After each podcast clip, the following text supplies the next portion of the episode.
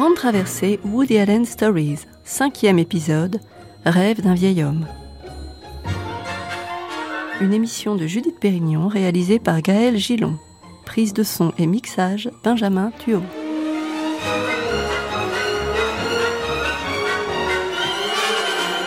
Ladies and gentlemen, Woody Allen.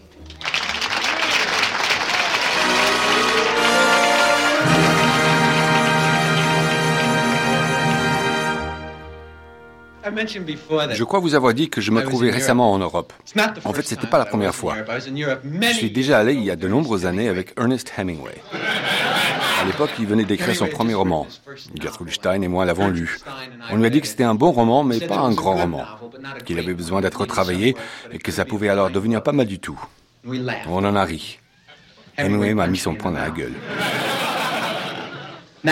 Cet hiver-là, Picasso vivait rue du Bac.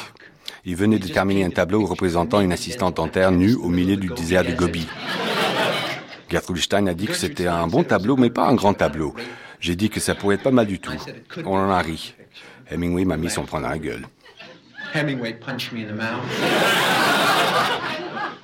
Je me souviens aussi de Scott et Zelda Fitzgerald, qui venaient de rentrer de leur réveillon du Nouvel An. C'était en avril. Scott venait d'écrire Les Grandes Espérances. Gertrude Stein et moi l'avons lu. On lui a dit que c'était un bon livre, mais qui n'avait pas besoin d'être retravaillé, car Dickens l'avait déjà fait. On en a ri. Et Hemingway m'a mis son poing dans la gueule. On est allé ensuite en Espagne pour voir Torre le grand Manolette. Il m'a semblé qu'il avait 18 ans, mais Gertrude Stein m'a dit que non. Il avait 19 ans, mais en paraissait seulement 18. Je lui ai alors fait remarquer qu'un garçon de 18 ans pouvait en paraître 19 et qu'un garçon de 19 ans pouvait en paraître 18. C'était comme ça avec les vrais Espagnols. On en a ri. Et Gertrude Stein m'a mis son poing dans la gueule. Et puis la guerre est arrivée. Hemingway est parti en Afrique pour écrire un livre. Gertrude Stein a emménagé avec Alistoclas et moi. Je suis rentré à New York pour consulter mon orthodontiste.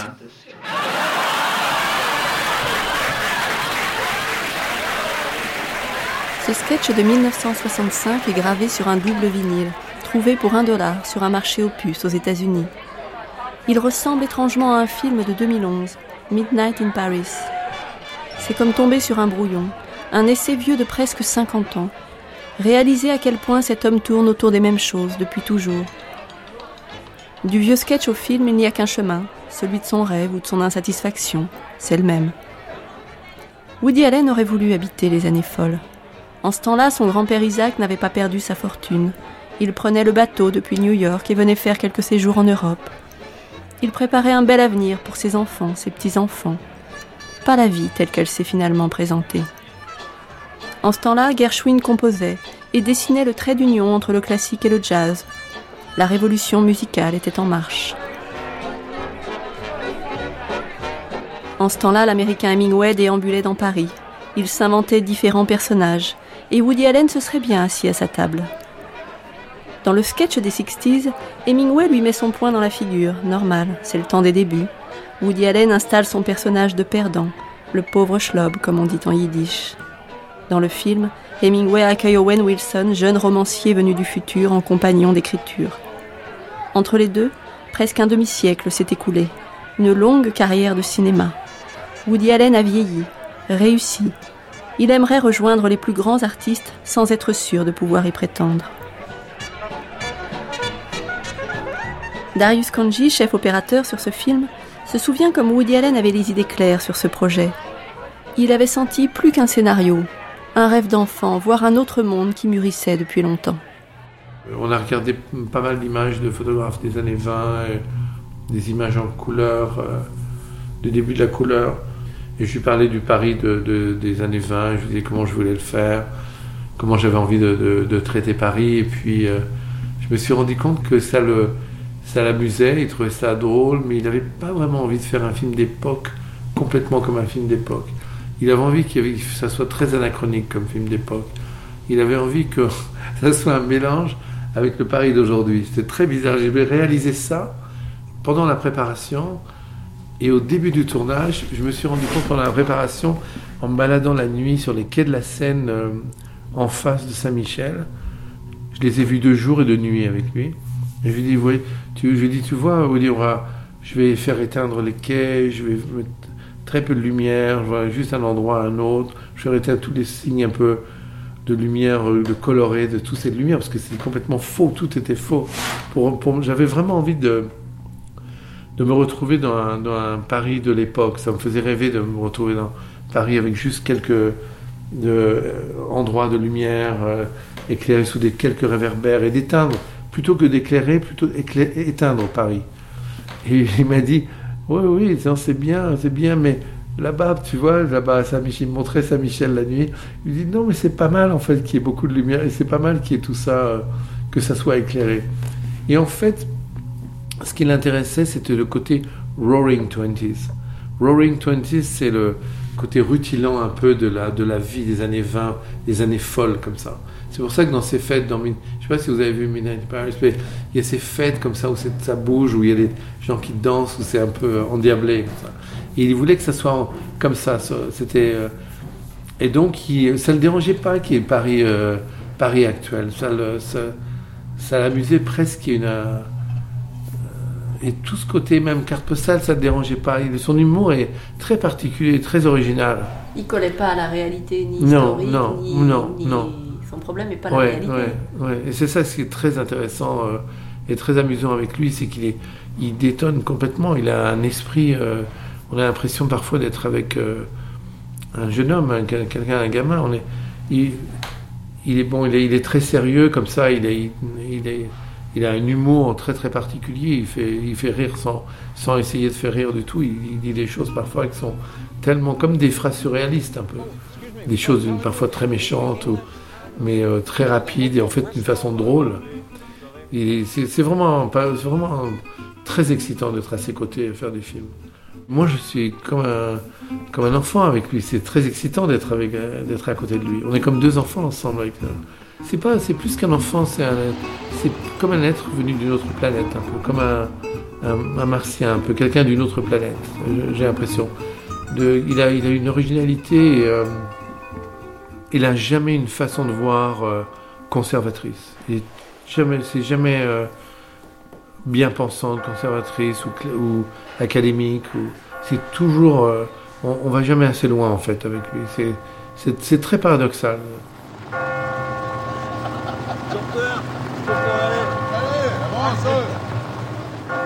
Hey! Hey! Montez, on vous emmène! Hey, come on! Come on! Come on! What? Allez! Come on, I didn't hear you. What? Hey, come on! Oh, come on!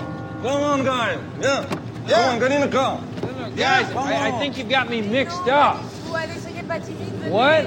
I, I can't understand you. I'm a little drunk. I can't.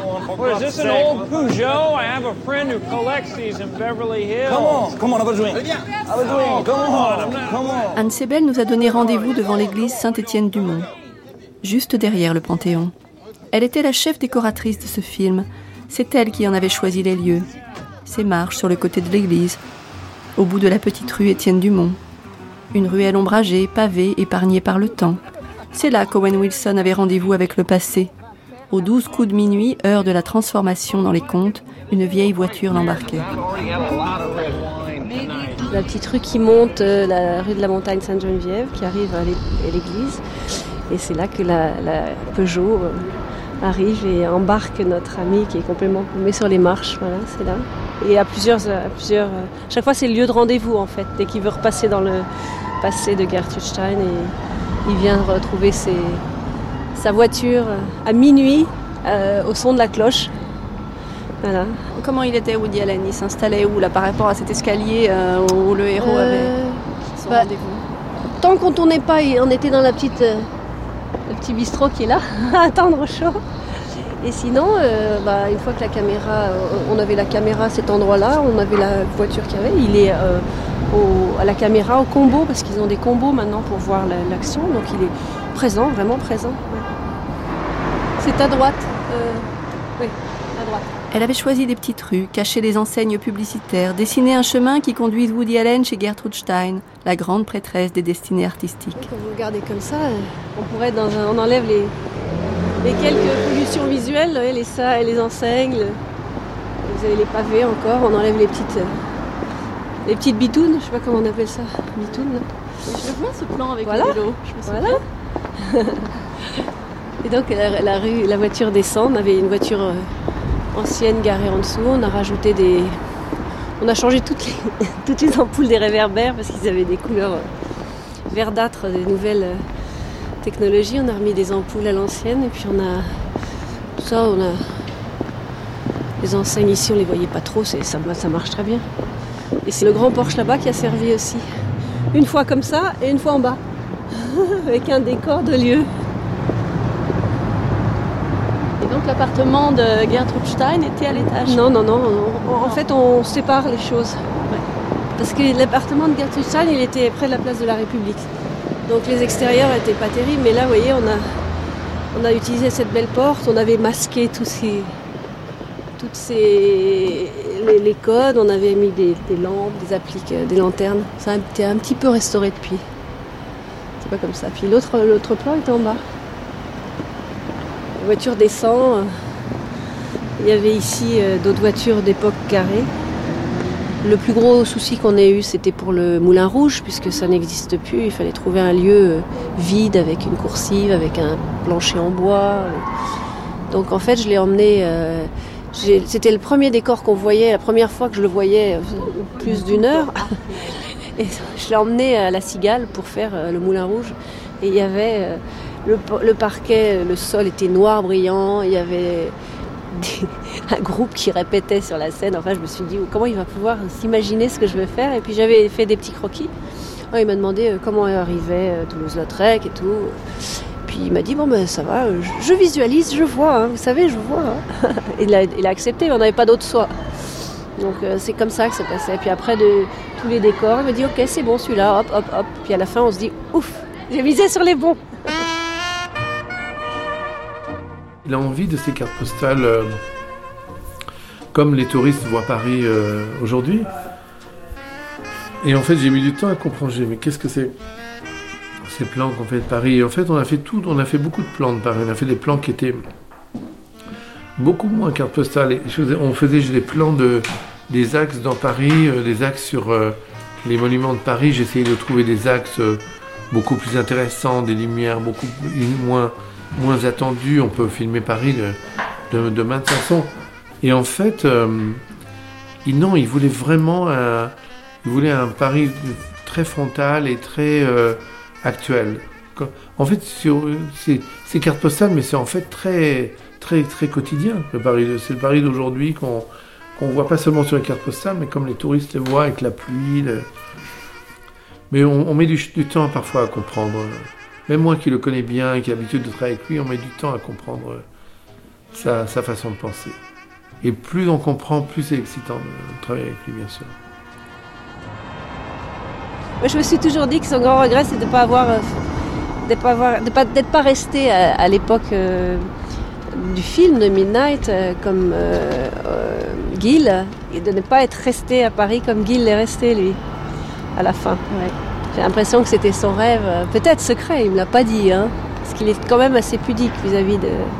J'ai quand même une, je sais pas, j'ai un, respect. Euh, on va dire comme si c'était mon grand-père, mais presque. C'est quelqu'un de je ne vais pas lui taper sur l'épaule en disant Hé hey, Woody, mais c'est plus une relation euh, de respect mutuel. Mais, mais on sent qu'il y a de l'affection. Il, il, va, il va jamais me dire devant comme ça euh, euh, c'est très bien, c'est magnifique. Je vais lui dire alors Woody, euh, ça vous plaît? Bah oui et puis s'il n'aime pas, c'est très rare, il ne va pas me dire je n'aime pas, il me dit on s'est très trompé sur le choix du lieu de tournage. Ça m'est arrivé sur le dernier avec. Euh, parce que je ne sentais pas non plus très bien le, bar, euh, le cabaret qui se passe à Berlin. Je trouvais qu'il était un peu trop anglais, mais on a arrangé les choses avec le directeur de la photo et, tout ce qu'on a aménagé dedans, donc ça passait très bien. Mais on s'est posé la question ce jour-là, tous les deux. Prend par le bras, il dit bon. Je dis bon, je vais voir ce que je peux faire, et hop, on, casse un peu tout et ça fonctionne. Et quelquefois, il, il retourne des scènes. Il a l'habitude de En général, il retourne toujours le premier jour de tournage, mais là, on a eu beaucoup de chance parce que c'était une grosse scène euh, chez Gertrude Stein. Il n'a pas retourné, ça, lui plaisait. C'est pour se rassurer qu'il retourne? Ou parce qu'il considère que c'est vraiment C'est parce qu'il n'est pas satisfait. Alors, quelquefois, il me dit non, non, mais c'est pas vous, c'est c'est euh, soit la coiffure qui allait pas. On a retourné euh, chez Cocteau une deuxième fois parce que la perruque ne lui plaisait pas. Puis une autre fois à, Nice, c'était euh, c'était le jeu des acteurs, mais il me disait mais c'est pas eux, c'est parce que c'est mal écrit ou je sais pas quoi. c'est toujours. il n'était pas satisfait avec ce qu'il avait ce qu'il avait fait. Parce que donc il met jamais en cause le travail des autres. J'ai remarqué, c'est souvent, oui, il est. Alors, Peut-être qu'il n'aime pas certaines choses, mais il ne le dit pas publiquement, donc je ne le sais pas. Il va pas dire euh, c'est pas bien, euh, j'en veux pas. Il fait pas de scène comme certains metteurs en scène le font, bien moins, bien moins reconnu que lui. Souvent comme ça, lui, c'est vraiment une personne, une légende, ce monsieur. On remonte le temps, on cherche les fantômes, les traces d'un rêve, d'un livre. Paris est une fête des Mingway basé sur ce livre aussi. Et je me suis posé la question, et, mais à la fin du film, il m'a offert une version euh, du film, de, du livre dédicacé. Je me suis dit, bah, ça devait être son livre de chevet pour préparer et écrire le scénario, mais vraiment, il, il s'est basé là-dessus. Hemingway prévient en préambule. Ce livre peut être tenu pour une œuvre d'imagination, mais il est toujours possible qu'une œuvre d'imagination jette quelques lueurs sur ce qui était rapporté comme un fait. Bref, au lecteur de démêler le faux du vrai ou de s'en fiche, au contraire. Woody Allen s'en fiche, tout est faux, et alors? Il s'est trompé d'époque. Il a grandi en même temps que l'accélération du monde moderne. Il a toujours appuyé sur le frein, cherché la marche arrière, un moyen de s'asseoir à la table d'Hemingway.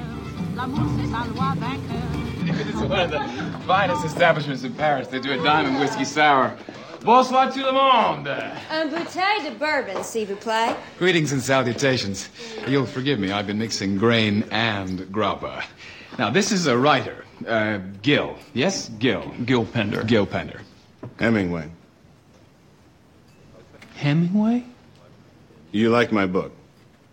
Liked? I loved all, all your work.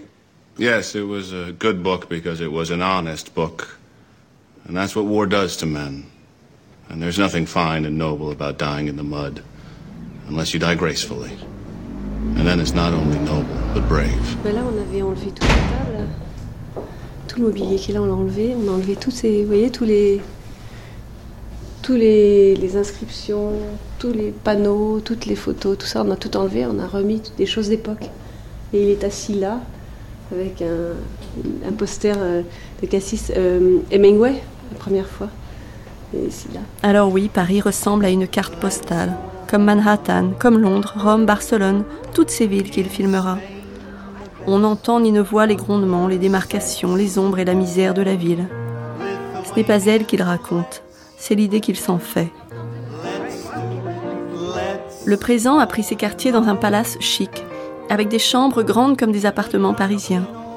Le passé se raconte dans de vieux quartiers pavés, faits de fêtes, de bistrots cuivrés, où passe un ballet d'écrivains, de musiciens, de peintres et de femmes magnifiques. C'est la vie dans une bulle de champagne. Cole Porter, l'idole, est au piano.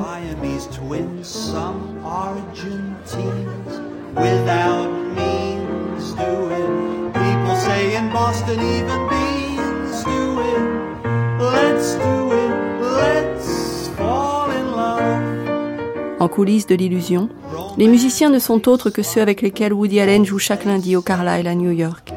Eddie Davis est son pianiste. Le pianiste Conal Fawkes et moi-même avons gagné chacun un Grammy Award pour la musique de Midnight in Paris. Parce que j'ai fait quelques arrangements de violon et de morceaux de barcarolle dans la musique additionnelle.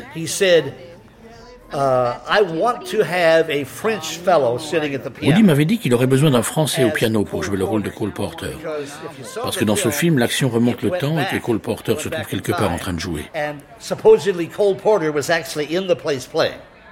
Il y a donc là-dedans trois chansons de Cole Porter qu'il est censé chanter lui-même.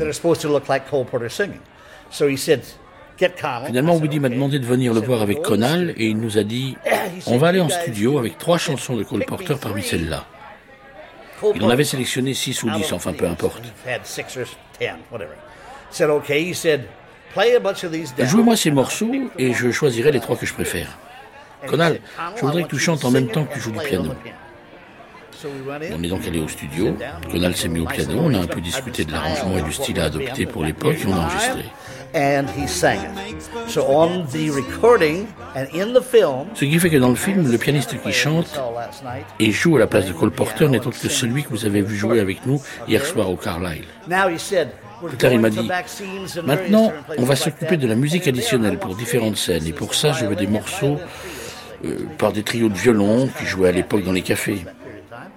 Trouve-moi des morceaux qui sont dans le domaine public. Autrement dit, dans les droits étaient libres. All public domain, what they call public domain, which means it's before a certain period of time and we don't have to pay any royalties on it. So he said, Give me public domain. Je lui ai donc proposé quatre ou cinq morceaux, parmi lesquels il en a choisi deux ou trois, dont une célèbre barcarolle. Barcarolle being one, this was a famous piece, barcarolle. And he Uh, and he said, okay, those will work. Those will work for the et il a dit, ok, ok, ça colle pas mal. Il les a mis dans le film et il a eu sa bande originale. S'il avait été plus jeune, Woody Allen aurait joué le personnage principal. Owen Wilson l'a bien senti. On dirait qu'il joue comme Allen l'aurait fait. Il sent qu'il est en charge d'une question profonde pour le réalisateur, même si tout cela a l'air d'une comédie légère et pétillante. Il est question, encore une fois, comme le dit Richard Brody du New Yorker, de ce que Woody Allen voudrait être, n'est pas et ne sera jamais. La question c'est où se trouve Woody Allen dans un film comme Midnight in Paris? Pour lui, c'était d'une certaine façon le rêve de, de disparaître du monde des médias et de devenir un artiste pur. Un rêve qu'il n'a pas réalisé dans la vie, mais qui reste une fantaisie qui, qui, le tente beaucoup. Et d'une certaine façon, malgré la happy ending du film, c'est aussi un film d'horreur, c'est-à-dire euh, c'est un film sur la disparition. Ce qui me frappe dans Midnight in Paris, c'est que en entrant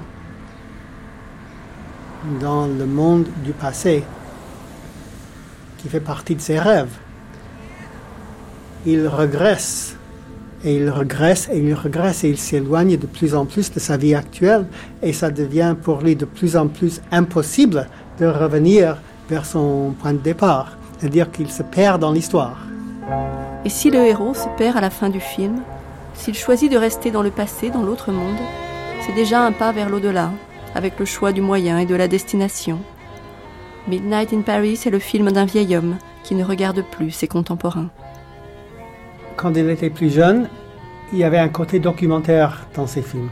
Il vivait à New York, il tournait des, choses qu'il voyait tous les jours, il tournait dans les milieux qu'il fréquentait, bien qu'à l'époque on disait aussi que c'était une vision aseptisée de New York, parce que lui, il filmait ses milieux, à lui, pas la ville entière.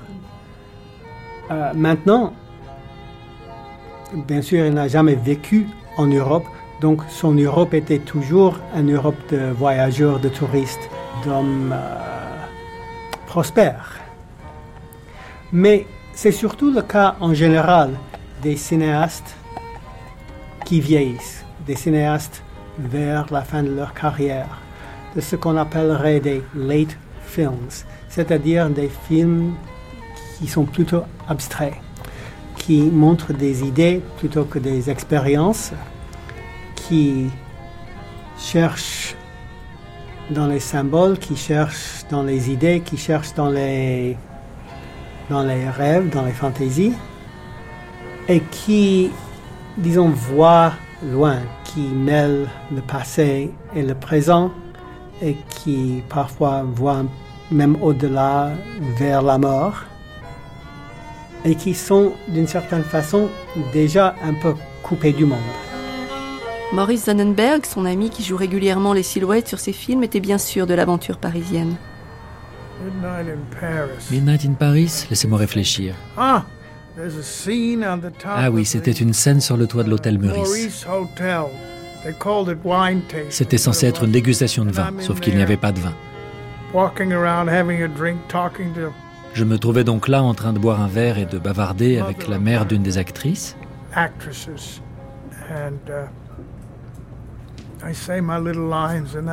J'ai dit mes quelques lignes de texte et puis c'était fini. Et à la fin de la journée, on est allé dîner quelque part avec sa femme et ses enfants. Un joli petit endroit à Paris, pas très loin de là où on tournait. Comme si la machine à laine ne faisait qu'une escale de plus. C'est la personne la plus organisée que je connaisse. En ce sens, je dirais presque que ça fait partie de son génie. Il sait exactement quand il va écrire, il sait exactement quoi, il sait aussi quand il va voir ses enfants. Il prend le temps pour ça.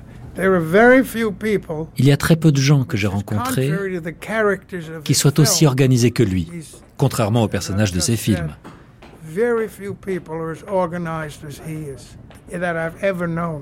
Ça lui permet d'être à la fois créatif et en même temps de ne pas se perdre dans sa créativité ou de devenir névrosé.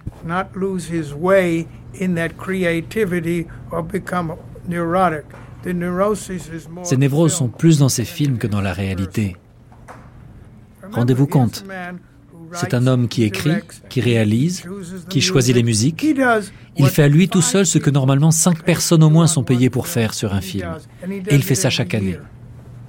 C'est ça son génie. Trouvez quelqu'un d'autre qui en soit capable.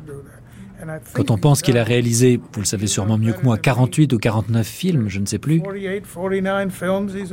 Qui d'autre Personne. Non, personne. Peut-être est-ce ce rythme, ce métronome avec lequel il fait ses films.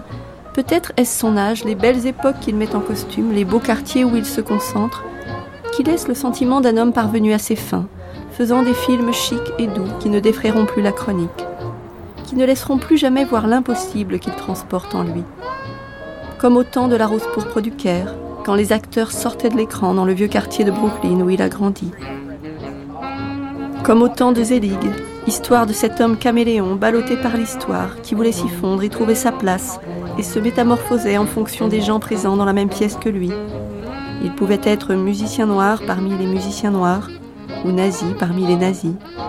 Était-il le plus superficiel des hommes, ou le produit d'un environnement qui sanctionnait toute déviation par rapport à la norme Longtemps, les fantaisies d'Allen ont brassé l'air de rien, mélancolie et urgence.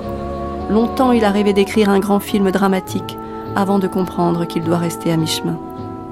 I think I would have to say over the years that as a filmmaker, je dois dire que après toutes ces années en tant que cinéaste, uh, I'm a comic filmmaker. Je suis un cinéaste, un réalisateur de comédie, who occasionally makes a tragic film, qui de temps en temps tourne un film plus tragique. What makes it a little more deceptive, ce qui un peu brouille les cartes. uh, is that my comedies have a certain sad element in them. C'est que dans mes comédies, il y a toujours un élément un peu de tristesse. But in making this film, I wanted to learn myself if there was a difference between comedy and tragedy. Ici, en, en tournant ce film, je voulais moi-même savoir, moi-même y voir clair, si jamais il y avait une véritable différence entre la comédie et, et la tragédie. I could wear. It's just a slight adjustment. Oui, il s'agit d'une toute petite différence d'ajustement en fait. And that really only tragedy exists. Il n'y a que la tragédie qui existe. En fait. people either experience life as tragedy. Les gens voient la vie comme soit une tragédie.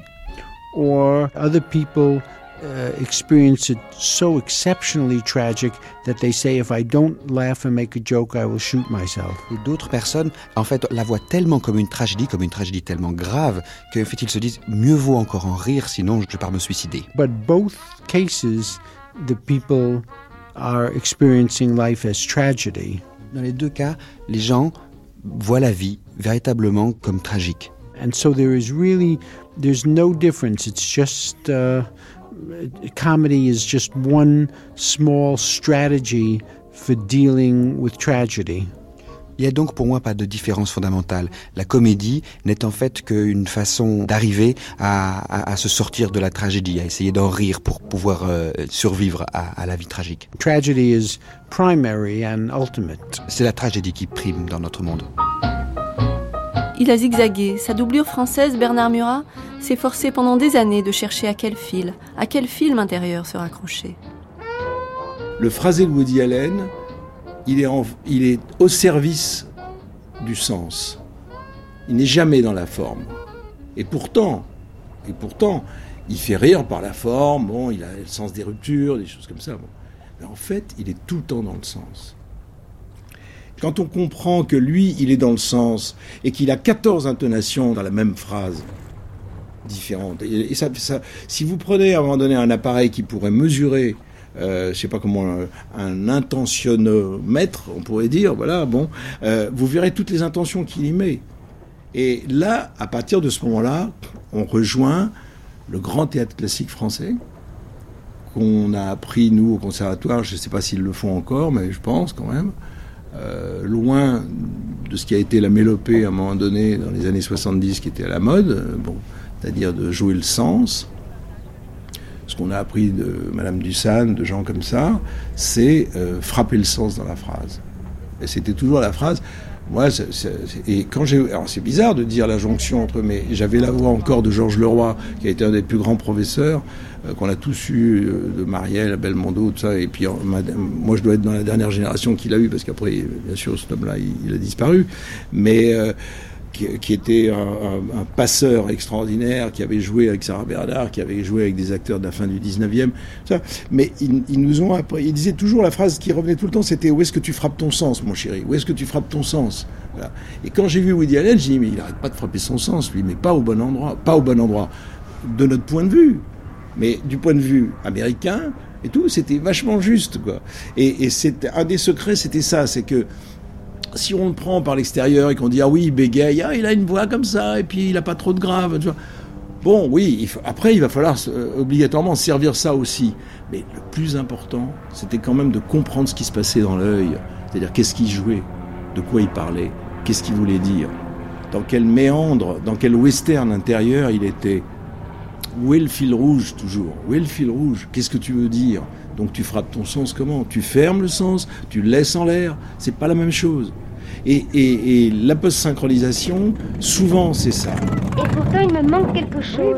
mais, en fait, nos relations n'ont pas tellement d'intérêt. Et pourquoi voudrais-tu qu'elles en aient enfin Bien sûr, dans le fond, ça ne sert à rien. Bah, alors, on n'est pas plus avancé. Mais je ne sais pas, moi, je t'aime. Enfin, écoute, Nancy, puisque je t'aime et que tu m'aimes, euh, tu n'as pas de raison de vouloir me quitter. Non, c'est pas parce hein que je ne t'aime pas. Alors, alors tu m'aimes non, pas du tout. Eh ben, c'est bien ce que je dis. Tu Mais non, c'est pas la vraie raison. Je te dis qu'il me manque quelque chose. J'ai besoin d'un homme le dire fort. Avant, mais, mais je suis un homme. Mais je suis un leader né. Moi, j'ai l'étoffe d'un meneur d'homme. Mais non, tu peux pas comprendre que tous les problèmes politiques vitaux me mais, mais, moi aussi, Mon rêve, c'est de partir travailler chez les pygmées en Afrique. Mais, mais je Ou dis bien bravo. soigner les hein lépreux dans une léproserie. Mais j'ai dit qu'un mot. Parfait, parfait. J'en suis. J'ai toujours adoré la lèpre. Et si ça peut te faire plaisir, je, je cours me porter volontaire. J'aime les lépreux, je raffole du choléra et de toutes les grandes maladies de peau en général. tu, es, tu es hein très enfantin, Philippe. Quoi Moi, je suis enfantin? Oui, émotionnellement, sexuellement et intellectuellement. Bon, mais il n'y a pas que ça. Non, mais hein? peut-être est-ce un peu de ma faute. Je, n'ai jamais su donner. Si, si, tu ne sais pas donner, tu n'as qu'à recevoir et moi je donnerai. Je suis pas prête hein? à recevoir. Ben, alors donne et moi je, je recevrai. Mais je peux pas recevoir. Pendant 30 ans, Bernard Murat l'a doublé, mais le jour où il le vit dans un restaurant, il n'osa pas le saluer. L'année dernière, je suis allé à New York voir Al Pacino, que j'ai beaucoup doublé. Et Al Pacino, euh, je l'ai doublé dans, Le Parrain, je l'ai doublé dans Dog Day Afternoon, son premier film. Et je suis allé le voir jouer euh, Le Marchand de Venise. Donc c'était drôle parce que euh, j'y allais et il se trouve qu'on a une amie chère euh, commune qui est Marthe Keller. Donc Marthe avait dit à Al, euh, Bernard Murat qui a été ta voix française euh, souvent en France, voilà, viens voir le spectacle, il est metteur en scène, il a déjà monté du Shakespeare et tout, donc il aimerait vraiment beaucoup venir te saluer dans la loge après. Donc je suis allé bavarder avec Al Pacino à la fin, où il avait absolument été sublime dans Shylock. Et quand je lui ai dit ça, il m'a, il, m'a fait signe de ne plus parler, et il m'a pris dans ses bras et il m'a serré comme ça, mais pendant trois minutes, quoi. Il m'a serré fort dans ses bras. Et il m'a dit, on est du même pays. Et donc, parce qu'il lui, il avait, il m'a expliqué que lui avait fait, quand il était jeune, il avait fait aussi du doublage en anglais pour gagner sa vie. Et euh, Woody Allen, j'ai jamais osé demander, réclamer un rendez-vous. Je vais souvent à New York comme ça. Et quand je suis allé voir euh, Pacino, après on est allé dîner, on est allé dîner dans un restaurant français qui est tenu par une femme qui est une amie, et euh, il était là. Donc je l'ai vu voilà, à, trois tables et tout, mais je suis pas allé le voir. Parce que, en plus, bon, il était avec des gens, c'était, il aurait fallu que le, voilà, peut-être qu'on aurait, mais en plus, en quoi ça peut l'intéresser? Bon, il est doublé dans le monde entier, donc euh, on va pas faire, c'est pas, un, voilà, c'est pas un acte extraordinaire. Il aurait dit quoi? Que ce fut un grand honneur d'être la voix française de Woody Allen, mais qu'il sait bien qu'on ne le regarde qu'en version originale et c'est normal? Qu'aurait répondu Woody Allen à sa voix française Quelques mots gentils et puis au revoir. Pas le genre qui dit Mais prenez place. Pas le genre Al Pacino qui vous prend dans ses bras. C'est un paralytique. Un homme qui tourne l'été pour ne pas avoir froid, mais qui attend que le soleil se cache parce qu'il préfère les ciels gris. Helena Bonham Carter, qui jouait sa femme dans Maudite Aphrodite, raconta qu'il gardait ses chaussures pendant les scènes au lit, en cas d'incendie, disait-il. C'est drôle, et pourtant il ne le disait pas pour rire. On dit parfois qu'un comique ne grandit pas, que le drame intérieur qui l'a condamné à rire ne s'éteint pas. C'est en tout cas la thèse de Jean Douché, historien du cinéma. Le comique, c'est toujours de, de dépasser jamais l'âge final de l'enfance. C'est-à-dire que le dernier état d'un comique, c'est l'adolescence, donc c'est Buster Keaton, qui est vraiment le, le prototype de l'adolescent. Sinon, un comique, ça va de un jour à 16 ans. Euh, Harry Langdon, c'est euh, de un jour à 3, à 3 ans, pas plus. Euh, Tati, on peut lui donner 8-9 ans, etc. Si, on, si on, regarde la caractéristique, alors évidemment, ces personnages ont une vérité qui, vue, vu, de l'œil adulte, devient très vite, étant donné qu'ils sont quand même malgré tout adultes, et c'est ben, ce que ça se joue, euh, sont un peu perturbés. Quoi. Donc, euh, le problème psychanalytique, tout ça, est évident euh, chez eux. À mon humble avis, de ce point de vue, Woody Allen, on sait trop là-dessus. Comme si lui-même faisait sa propre psychanalyse. On lui, on lui en demande pas tant.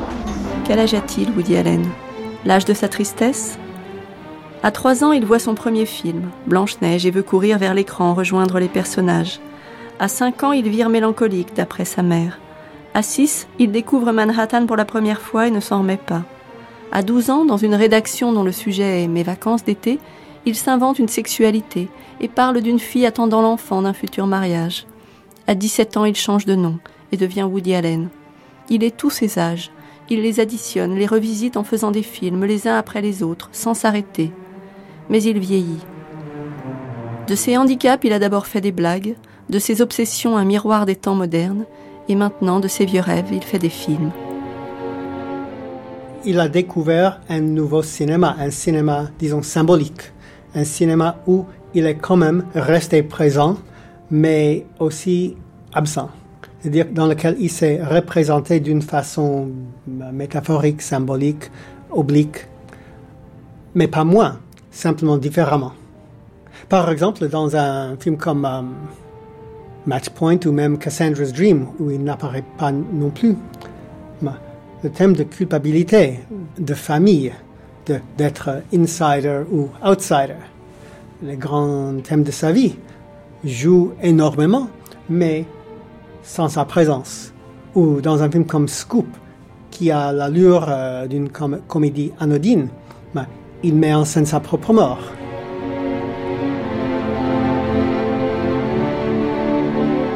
Est-ce parce qu'il se rapproche inexorablement de la mort qu'il magnifie tout et de plus en plus? Est-ce une façon de la toiser? Magic in the Moonlight, sorti en 2014, c'était le monde de la magie, du spiritisme, à la fois le retour à son enfance et le contact avec le monde des morts, mais à sa manière, sans souffrance. Anne Sebel, chef décoratrice, l'emmena là où il n'avait pas prévu d'aller, vers un décor hors du temps, un observatoire sur les hauteurs de Nice.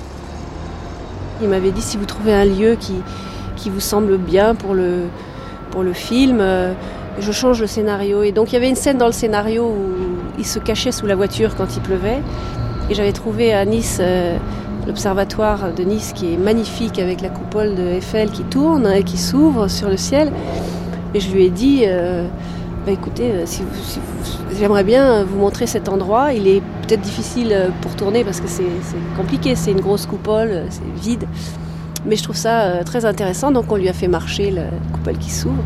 Et en fait, il a transformé le scénario et c'est une des scènes les plus, les plus belles du film, je trouve. Et je me demande si c'est pas cette scène, euh, Magic in the Moonlight, qui fait que ce titre est comme ça et l'image aussi, on voit la lune au bout du télescope finalement. Cet observatoire qu'elle lui fit découvrir, il en a parlé ensuite dans une interview au Monde à la sortie du film. Il disait À un moment, Colin Firth et Emma Stone se rendent à un observatoire. Observer la lune avec une jolie fille, cela peut sembler très romantique et charmant. Mais en vérité, c'est terrifiant. Les étoiles ne sont pas de petites choses qui scintillent, ce sont des hauts fourneaux qui flottent dans l'espace. Nulle vie dans toute cette immensité, car les conditions sont profondément hostiles et brutales. En regardant le film, on n'avait vu que la splendeur et le romantisme du lieu. Peut-être fallait-il entendre sous la coupole de ce film de 2014 l'écho d'un autre film, Annie Hall, sorti en 1977, où un petit garçon qui n'était autre que son double cinématographique s'inquiétait de la marche de l'univers.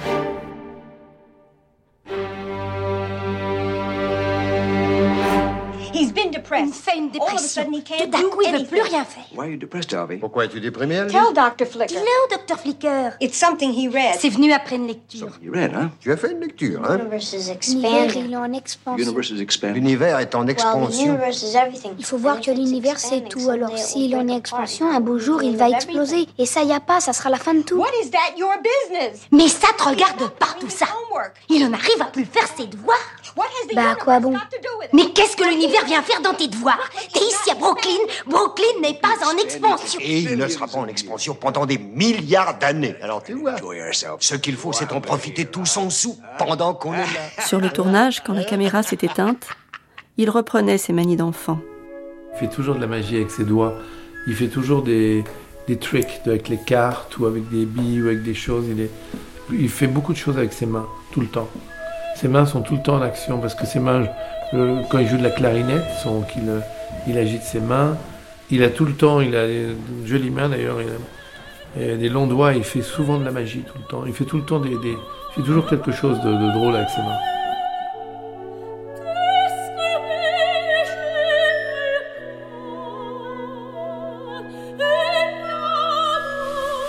Je sens pas vieillir Woody. C'est une des choses vraiment étranges d'ailleurs. Je ne sais pas, c'est vraiment presque étrange. C'est de, depuis que je le connais, depuis. Euh, c'était en 2003, je crois, le premier film. On a fait ensemble, ou 2002 ou 2003. Il s'appelait Anything Else. Il me paraissait plus âgé à l'époque. Très bizarre, non? C'est il y a 12-13 ans. Et ensuite, quand j'ai revu sur Mina et Paris, je l'ai vu. Euh, il était euh, un peu fatigué, mais en, mais en pleine forme artistiquement, mais un peu fatigué euh, physiquement. Et après Mina et Paris, j'ai trouvé de plus en de mieux en, mieux. Et à chaque film, il s'est mis à courir maintenant. Euh, sur Magic and Moonlight, je me souviens, il courait sur la route de l'Estérel, sur le chemin. là, on tournait à Rhode Island l'été dernier. Il courait, il court, il court, il fait comme un jeune homme, quoi. Il est comme un jeune homme. Il cache son jeu, comme aux cartes. Il tourne en dérision tout ce qui lui fait peur. Il a toujours fait comme ça. Son ami Maurice Sonnenberg le sait bien. Il y a des années, j'ai joué au poker avec lui. Et oui, il a été un joueur de poker. Et je l'ai trouvé excellent. Il ne parlait presque pas, il regardait ses cartes et ne disait presque jamais rien. Ça n'a rien d'extraordinaire, mais c'est intéressant de noter qu'il est aussi un bon joueur de poker. Ça doit dater de 25 ans. Je veux dire, la dernière fois que je me suis trouvé à une table de poker avec lui. Je n'y joue plus. Et je suis sûr que lui non plus. Mais on en apprend beaucoup sur quelqu'un quand on joue au poker avec. Sa façon d'être quand il jouait était proche de la veste. Vous comprenez ce que je veux dire? L'expression proche de la veste? Vous ne laissez rien paraître de votre jeu. C'est ça qui fait un bon joueur de poker. Et c'en est un. Il y a les rêveurs qui sombrent, pauvres poètes. Il y a ceux qui avancent et se barricadent. Woody Allen est définitivement de la seconde catégorie. C'est un songeur pragmatique, un agneau avec un appétit de loup. Il évoque régulièrement sa tristesse profonde, donne à ses films l'apparence de la facilité, mais il s'est bâti une petite forteresse. Il règne sur ses tournages. On n'entend jamais, jamais lever la voix. Il, simplifie beaucoup les choses pour pouvoir euh, arriver à pour arriver à tourner s'il le faut, s'il a besoin. Il a parfois des demandes qui sont pas faciles à faire. Il a, parfois des idées euh, qui sont pas forcément tout à fait euh, faciles à exécuter cinématographiquement. Mais euh, quand, on les, quand les réalise, elles sont, on se rend compte que c'est vraiment les clés de, de, de, ces films. Les clés de, pour comprendre, pour entrer dans une scène ou comprendre, comprendre une histoire. Mais il a une autorité très forte sur le plateau, sans, sans, sans lever la voix il est très très respecté et, beaucoup de gens ont peur de lui. Beaucoup de gens sont, très impressionnés par lui, ont peur de son personnage, euh, même, ses proches collaborateurs. Moi pas du tout, mais, euh, moi il m'amuse, euh, je crois qu'il doit le sentir. Je sais pas du tout ça avec lui, mais j'ai pas du tout ce rapport avec lui. Mais je sens, je vois autour de lui, les gens sont, et même vraiment des gens qui travaillent avec lui euh, sont tous euh, tellement à l'écoute. Mais c'est bien d'être à l'écoute, mais ils sont un peu parfois timorés, un peu. Un peu c'est absolument. Parce que le problème de, beaucoup de gens qui travaillent avec lui veulent absolument reproduire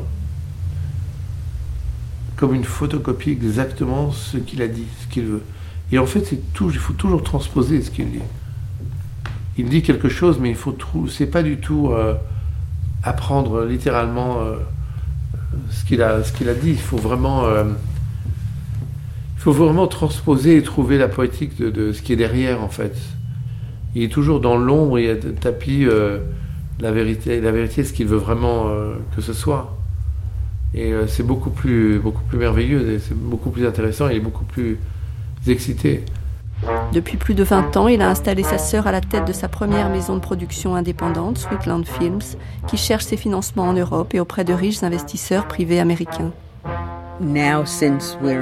Maintenant qu'on est autonome, um, je suis toujours à la recherche de financement. Et je suis également impliqué dans les ventes. Steve et moi, nous vendons nous-mêmes aux pays les plus importants. Um, Mais on a aussi une société qui s'occupe du service après-vente et aussi de la distribution dans le monde entier. Il ne dépend plus de personne. Il vit loin des grands studios hollywoodiens. Toutes les discussions qui ont jalonné ses premiers films sont closes. Ses équipes sont intraitables en affaires. Il n'a pas peur de parler argent. Il y a Woody qui peut refuser les compétitions et les honneurs, et puis Allen qui peut jouer le jeu de l'interview à 10 000 dollars à Cannes et organiser la promotion sur la croisette aux frais d'une marque de bijoux de luxe. Vivre loin des studios depuis toujours suppose un sens des affaires. Woody Allen est-il un visage du rêve américain? Woody a démarré pauvre et est devenu riche.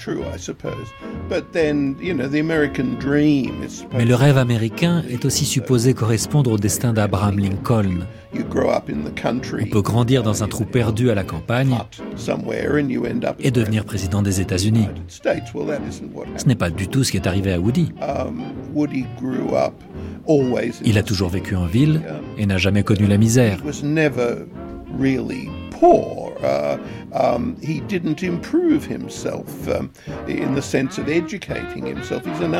Il n'a pas vraiment reçu d'éducation, c'est un autodidacte.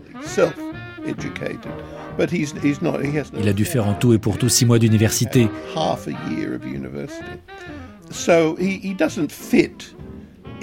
Il ne correspond donc à aucun des modèles classiques. Um,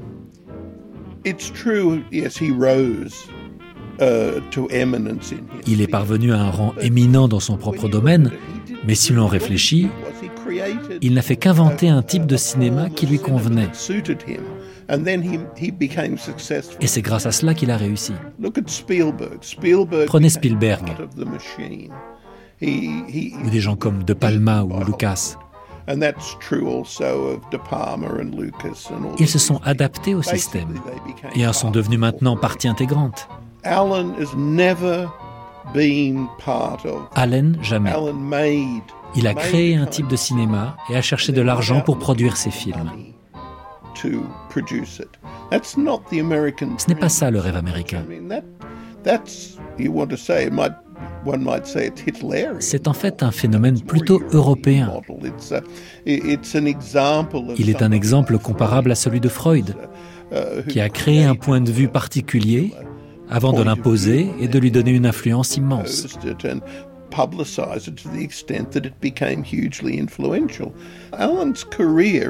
La carrière d'Allen est en fait assez unique dans l'histoire du cinéma. Je ne vois aucun autre cinéaste, ni même aucun auteur, avec un itinéraire comparable. Ça paraît invraisemblable, car tout le monde a besoin d'être aidé.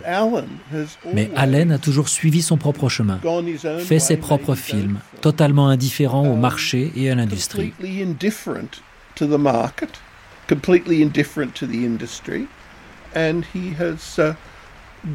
Il s'est adressé directement au public. Il lui a montré ses films et lui a dit voilà, j'ai fait ça. Est-ce que ça vous plaît il se trouve que ça a plu et que ça rapportait suffisamment pour qu'il en fasse d'autres.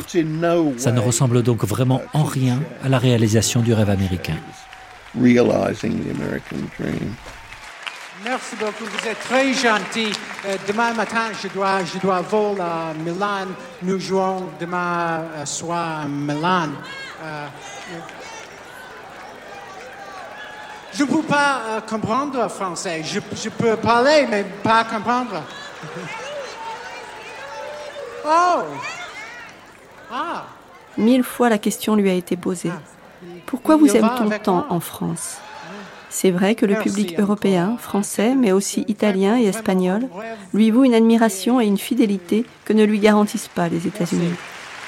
À la question, il répond vaguement et un peu fatigué de se l'entendre poser. Il n'en sait trop rien. Il laisse l'Europe s'enorgueillir de se voir en vieille terre des lumières et des pensées, quand les États-Unis ne seraient qu'artillerie lourde, super-héros et happy end.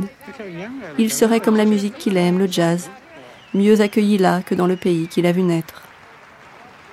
Ce vieux cousinage avec l'Europe lui a été bien salutaire quand il était à la peine chez lui. Les scandales qui ont émaillé sa vie personnelle au fil des années 90 ont refroidi les financiers américains qui l'avaient accompagné et lui-même ne marchait plus beaucoup dans New York. Il se retranchait sur les hauteurs de son penthouse ou dans les salles obscures de son Manhattan Film Center. Le petit génie des années 70 était coincé, en manque d'inspiration et d'argent. Jean-Pierre Mocky, vieille connaissance des 60s, qui le retrouve tous les 5 ou 10 ans, se souvient l'avoir croisé à ce moment-là. Je me rappelle l'avoir rencontré, il avait plus de travail, personne ne voulait faire le film. C'était un creux, ce qu'on appelle un creux. Alors je sais plus la date exacte, et il y a un monsieur, un espagnol, qui lui écrit euh, Écoutez, je vous adore. Si vous venez tourner un film en Espagne, je le finance entièrement. Et ça a donné le, film euh, euh, bah, que vous connaissez, bon, le, le film espagnol qu'il a tourné il y a trois ans. En 1997, alors qu'il est au creux de la vague, l'Europe le cajole. Il reçoit un lion d'or pour l'ensemble de sa carrière à Venise. Et cette même année, il fait une tournée avec sa clarinette et le groupe Daily Davis c'est devenu un film documentaire, Wild Man Blues, signé de la réalisatrice Barbara Keppel, que l'entourage de Woody Allen autorise alors à être partout ou presque. Eddie Davis, le comparse musicien, s'en souvient. Elle a donc emmené son équipe avec elle et ils nous ont filmé littéralement 24 heures sur 24. Quand ils ont fini, ils avaient un film de 12 heures, avec une quantité énorme de musique. Alors elle a dit qu'il fallait qu'elle le raccourcisse. Elle l'a donc ramené à 7 heures, puis à 5, et évidemment, chaque fois, la musique diminuait d'autant.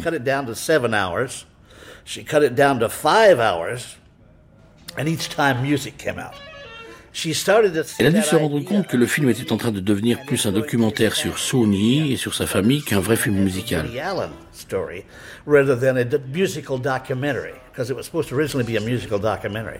Elle nous a dit qu'elle était désolée, mais qu'elle avait beaucoup coupé dans la musique, qu'elle allait être obligée d'en enlever encore. On lui a répondu Ok, ok, fais un film, c'est tout.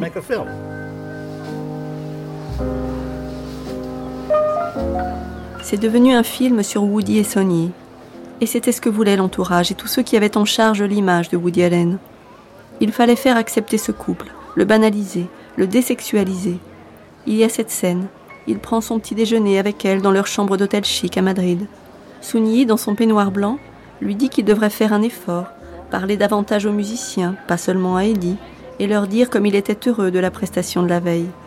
Et lui, devant son omelette espagnole, qui baisse la tête et dit Je l'ai fait, je crois que je l'ai fait. Pas arrogant, juste ailleurs, un peu autiste, il laisse filmer tout ça. C'est lui l'enfant, pas elle. Il jouait alors devant des salles pleines. L'Europe continuait de l'applaudir. Sa presse était bien plus clémente qu'outre-Atlantique. L'Europe allait aussi lui fournir les 10 millions qu'il faut à chaque film. En Angleterre d'abord, où il tourna notamment Matchpoint. Puis c'est l'Espagne qui l'appela. Elle voulait son film, signé Allen. Il écrivit Vicky Christina Barcelona. Puis vint le tour de la France. Il lui offrit son mélancolique Midnight in Paris. Souvent, comme John Baxter, c'est la mélancolie qu'on avance pour expliquer son lien à l'Europe. Happiness is, is a, a concept that I think uh, Woody Allen finds threatening. Comme beaucoup de gens Um, ayant une tendance naturelle à la mélancolie, Woody Allen éprouve une profonde méfiance à l'égard du bonheur. happiness. Uh, he feels that Il fait partie de ceux qui pensent que lorsque tout va bien, ça ne saurait durer et que les choses ne vont pas tarder à se gâter. Il est aussi évidemment très angoissé par la mort. Il a beaucoup lu et écrit sur le sujet. La mort a toujours été très présente dans ses films et apparaît en général sous la forme de la grande faucheuse dans sa longue robe noire. uh, Il est aussi très conscient du fait que tout a une fin. C'est pourquoi tous ses films ont toujours un fond mélancolique. Voilà au moins une caractéristique de l'œuvre de Woody Allen, la mélancolie.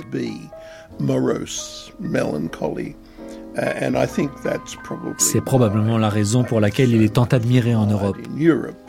C'est une veine dramatique récurrente dans la littérature et le cinéma européen, alors que les films américains tentent toujours de vous offrir un happy end. Il porterait donc en lui l'histoire de la vieille Europe, ce vieux monde des parents qu'il a pourtant repoussé. Ce qu'on veut fuir, on l'emporte avec soi.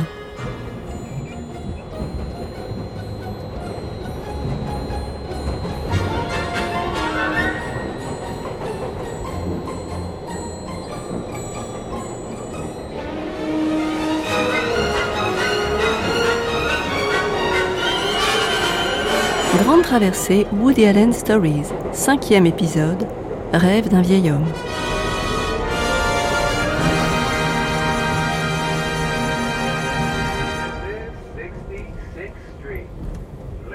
Et si l'on marche ailleurs, loin du Paris de ses rêves, à l'autre bout de sa vie, là d'où il vient? Si l'on prend le train B ou Q depuis Manhattan pour Flatbush, que voit-on qui explique encore cette fuite perpétuelle? On voit les migrants d'aujourd'hui, des rues entre working class et classe moyenne. Les blocs, comme on dit en Amérique pour désigner les pâtés de maison, n'ont jamais aussi bien porté leur nom. Chacun son quartier, chacun son dieu. Là, celui des Pakistanais, plus loin les Russes, ici les Juifs. Depuis toujours, les migrations successives ont déposé à Brooklyn les derniers arrivés. Si tout va bien, lorsqu'ils ont pris pied, travaillé, mis un peu d'argent de côté, ils s'en vont dans d'autres quartiers, tandis que de nouveaux migrants arrivent, poussés là par d'autres pays pauvres, d'autres guerres. Ça s'est toujours passé comme ça. À ceci près que maintenant plus personne ne rêve du melting pot en Amérique. Au Kent, sur Coney Island Avenue, l'un des rares cinémas d'époque qui a subsisté, là où Woody Allen allait voir des reprises, là où il eut la révélation que l'humour le sauverait en regardant un jour Bob Hope et Bing Crosby. Les boiseries anciennes se devinent à peine derrière les machines à jeux au plastique coloré et aux chiffres numériques. Cet après-midi-là, un samedi, on emmène les enfants voir le dessin animé du moment. La file d'attente mélange des Russes, des Noirs américains, des musulmans, des Juifs. Et Ahmed déchire les tickets. Voici la salle numéro 2, là où a été tourné le film de Woody Allen, La Rose pourpre du Caire. C'est un quartier très cosmopolite, toutes sortes de gens vivent ici. Des juifs, des pakistanais, des italiens. C'est ça Brooklyn. Et ça change tout le temps. Les proportions varient. Une population augmente, l'autre diminue. Vers l'avenue J, ce sont surtout des juifs. Par ici, la plupart des magasins sont tenus par des Pakistanais. Oui, c'est très mélangé.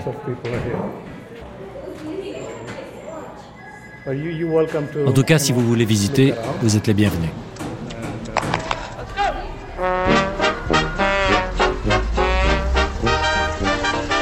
C'est là, dans la salle numéro 2, qu'il avait installé Mia Farrow, Cecilia, dans son siège, pour la rose pourpre du Caire. Là que l'acteur la reconnaissait et sortait de l'écran. C'était le tribut de Woody Allen à son quartier. Le reste, l'extérieur, il l'avait tourné ailleurs. Les rues de son enfance ne se ressemblent plus. Comme il est loin, le temps où les avenues brillaient d'enseignes et de cinéma, où les petits juifs rêvaient juste de devenir des Américains et se déguisaient en Superman. L'école publique 99 est toujours là. Immense bâtiment de briques rouges aux fenêtres blanches, au coin de la dixième rue et de l'avenue K. Mais les écoles religieuses ont poussé tout autour. Le quartier juif est devenu celui des orthodoxes hassidiques. Les rues sont pleines d'hommes à longs manteaux et larges chapeaux noirs. Ils ne sont pas tous des vieux à barbe blanche. Ils sont jeunes souvent. Ceux-là ne sont pas les enfants des migrants du début du siècle dernier. Ils sont, dit-on, les enfants et les petits-enfants des rescapés de la Shoah. Ils forment une communauté bâtie sur la suspicion de l'extérieur, où l'on règle les conflits et les drames entre soi. Pour aller devant les autorités ou la police du pays, il faut une autorisation du rabbin. Le sexe avant le mariage est proscrit. Les jours de Shabbat, les rues sont vides, les lumières éteintes à compter du vendredi soir.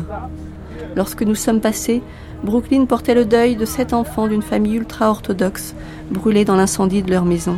Le soir de Shabbat, ils avaient utilisé pour préparer à manger une plaque chauffée à la bougie.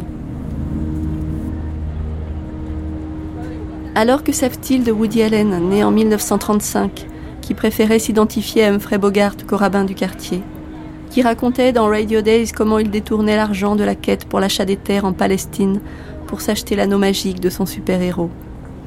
On dirait que des siècles les séparent, qu'il était le futur, qu'il est devenu le passé, quel lien a-t-il encore avec tout ça? Ce quartier tant arpenté le reconnaîtrait-il? Aujourd'hui, si l'on pousse la porte d'une librairie dans le quartier, c'est une librairie religieuse, avec des drapeaux d'Israël qui flottent, des kippas, des livres aux reliures dorées. On n'y trouvera pas forcément le dernier Philip Ross. Mais on y rencontrera Shmuel Maïevski, qui porte le costume des religieux. Pourquoi ne pas lui demander ce que lui évoque Woody Allen, enfant du quartier? Oh. Ah oui, oui, je comprends, oui, en effet, je sais qu'il a vécu près d'ici. Jewish community here, but maybe it was Jewish people Jewish people. Oui, oui, oui, c'était en effet déjà un quartier juif, mais pas à majorité orthodoxe. Il y avait quelques écoles où l'on enseignait la Torah. Il y en avait d'ailleurs une juste de l'autre côté de la rue. On voit bien à l'architecture que c'est une ancienne synagogue. Mais il n'y avait pas ce qu'on appelle aujourd'hui des shtibels. Vous savez, ces petits endroits destinés au culte. Non, il n'y avait pas encore tout ça. Et si aujourd'hui il y en a de plus en plus, c'est relativement récent sur un plan historique. Il est difficile de dire si ça de 10, 20, 30, 40 ou même 50 ans. Disons qu'à partir des années 60-70, c'est là que le quartier s'est mis à changer et où la population a commencé à augmenter. Woody Allen a vécu longtemps ici. Son beau-frère Sidney Aronson était professeur et proviseur dans l'école de ma femme. La sœur de Woody s'appelle Letty Aronson. Elle a produit beaucoup d'émissions de télévision. On peut voir son nom au générique. Et son mari Sidney a été proviseur dans des écoles secondaires toute sa vie. Oui, oui, Woody Allen est un personnage intéressant. Il a commencé sa carrière en écrivant des sketchs pour la télévision. Il les envoyait à Johnny Carson, à des magazines new-yorkais. Je me souviens que ma mère me donnait les articles et me disait Lis ça, c'est très rigolo. C'était vraiment bien. Il avait un humour très acéré, très mordant et un style bien à lui. Dès son plus jeune âge, il n'était pas quelqu'un de croyant. D'ailleurs, dans ses films, il a toujours tourné en dérision la religion. Mais c'est un garçon vraiment plein d'esprit. He's a sharp fellow. I'm 12 years old. I run into a synagogue. I ask the rabbi the meaning of life. He tells me the meaning of life. But he tells it to me in Hebrew. I don't understand Hebrew. Then he wants to charge me $600 for Hebrew lessons. Every movie had this one scene. If you take a look Dans presque tous ces films, à un moment ou à un autre, il se moque des acidimes. Il s'arrange toujours pour qu'il y ait au moins une petite scène où son humour s'en donne à cœur joie sur le sujet. Mais c'est pas un problème. C'est très bien comme ça. Uh, On se précipitait toujours pour aller voir ses films. On appréciait beaucoup. Je comprenais son sens de l'humour. Il ne me choquait pas. Même s'il en choquait plus d'un, je le prenais pour ce que c'était, c'est-à-dire son humour à lui. Et il se trouve que j'apprécie ce genre d'humour. Il faisait exprès de choquer. C'était son truc. Et ça ne s'est pas arrangé en vieillissant.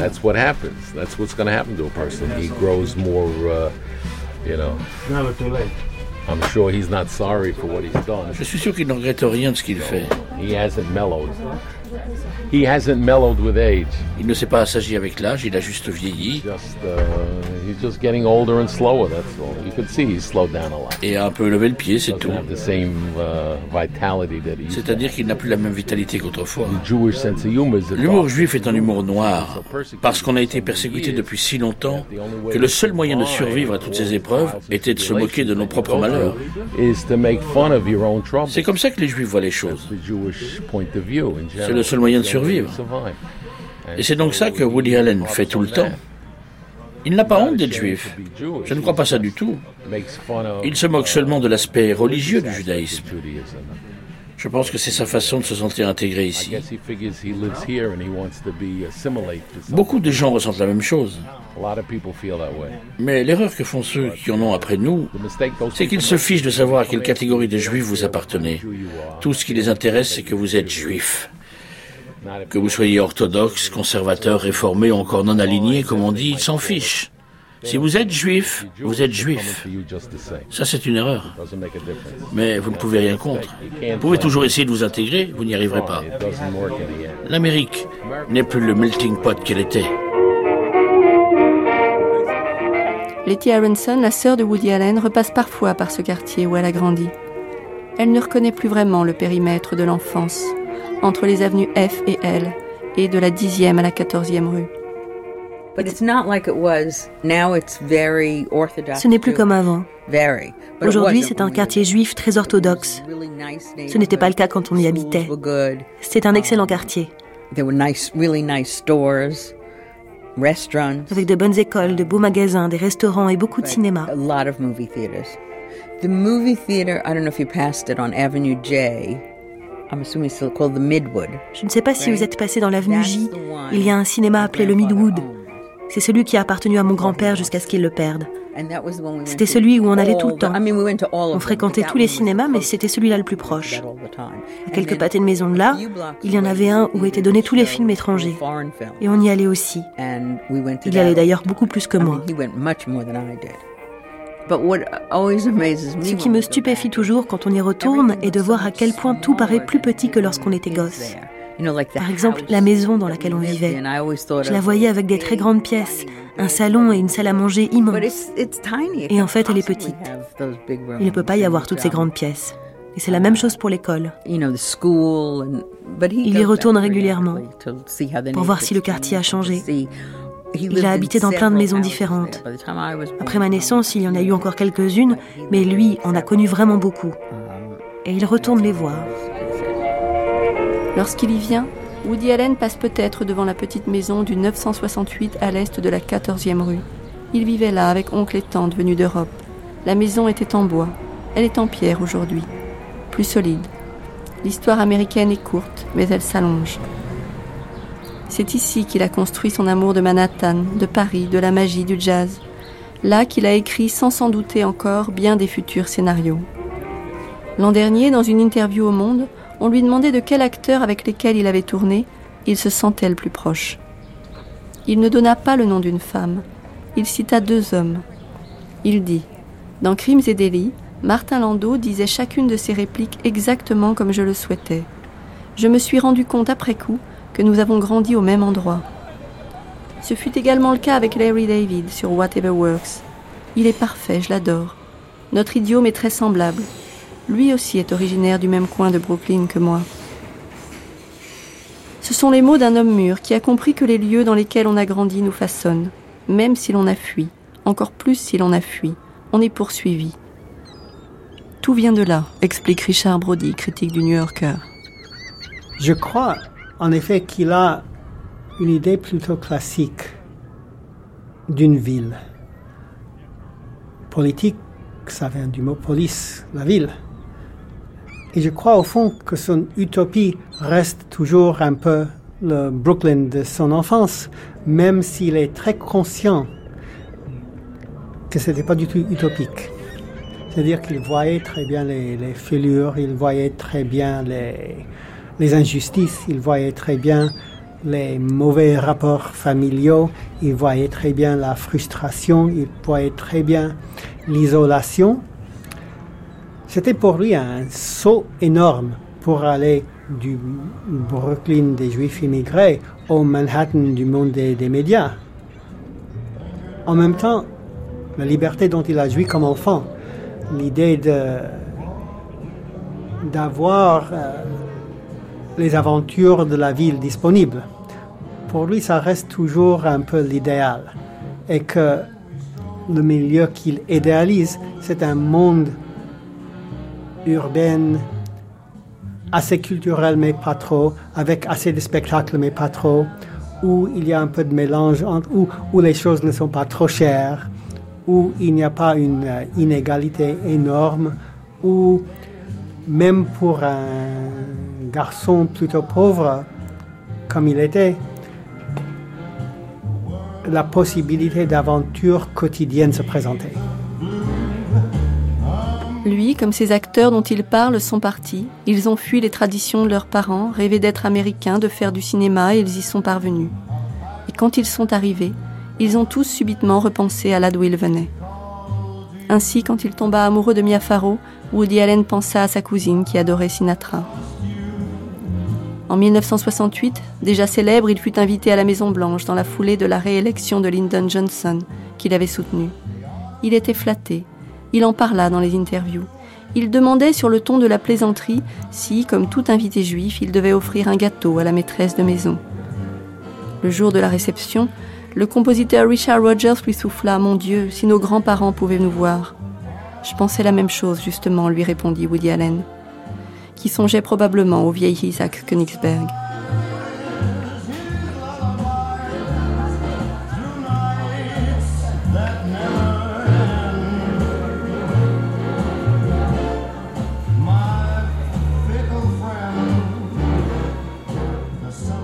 Plusieurs fois, il est revenu avec sa caméra vers les plages de Coney Island. La mer est par nature un paysage nostalgique. Elle avale tout. Mais si l'on y ajoute les vieilles montagnes russes qui rouillent, le rock 50s qui s'échappe des bars, et puis Frankie, routier en retraite qui déambule là à la recherche d'un temps perdu, le saut dans le temps est assuré. Oh oui, je connais Coney Island depuis toujours. J'ai 72 ans et j'ai presque toujours vécu ici. Mais beaucoup de choses ont changé. Le Ruby's, ce bar que vous apercevez là-bas, eh bien, il est là depuis 1934. Il y a un endroit épatant qui s'appelle le Hallis Bar. C'est sur la promenade. C'est tout nouveau. Tous ces trucs là-bas, toutes ces attractions, les manèges, les montagnes russes, tout ça c'est nouveau. À une époque, il y avait même des bars sur la promenade.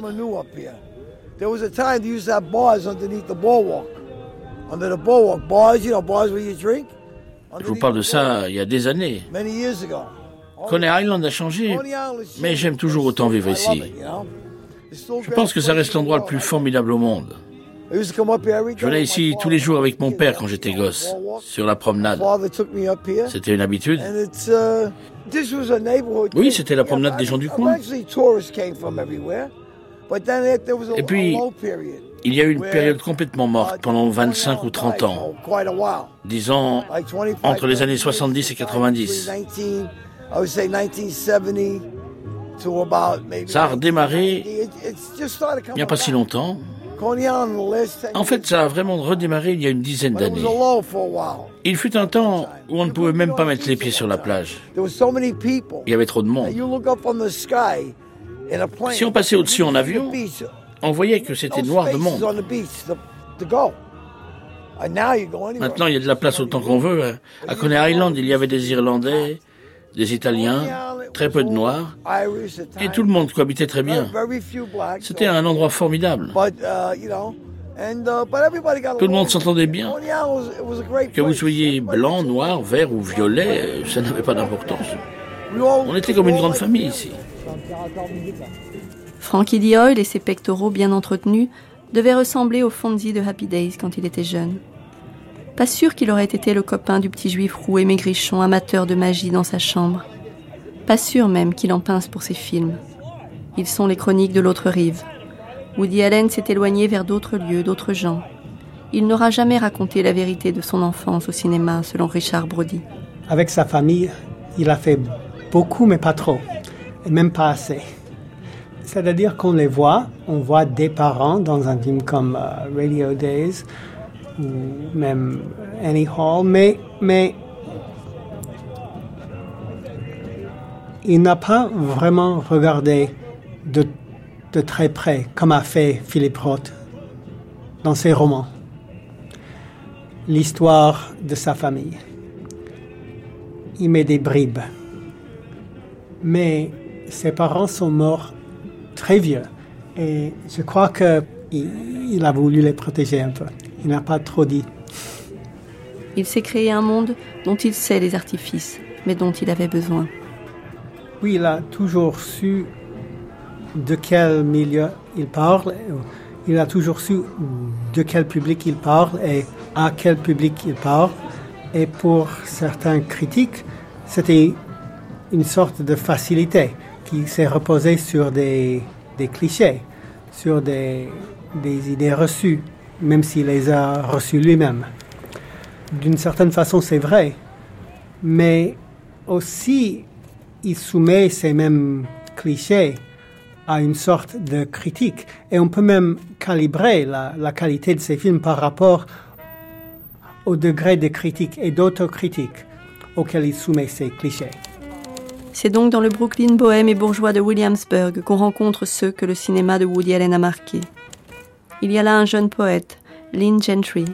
Il a déplié une table, posé une machine à écrire, installé une pancarte qui dit Donnez-moi un sujet et ce que vous voulez, et je vous écris un poème.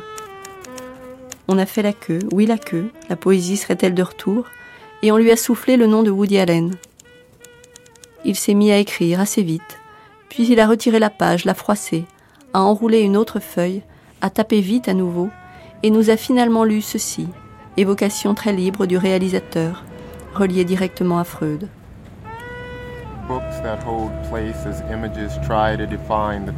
Les livres restent ancrés comme des images qui tentent de définir notre façon de penser? Qu'est-ce qu'une réponse? Sinon une question née de la nécessité de me rappeler pourquoi tu m'as désiré? Est-ce ma mère qui a ouvert ses portes dans mon esprit ou est-ce la culpabilité que je ressens depuis sa mort? Et est-ce bien moi qui demeure ombre ou reflet, songeant à Freud, chaque fois qu'une pauvre érection s'ouvre une page d'une nouvelle question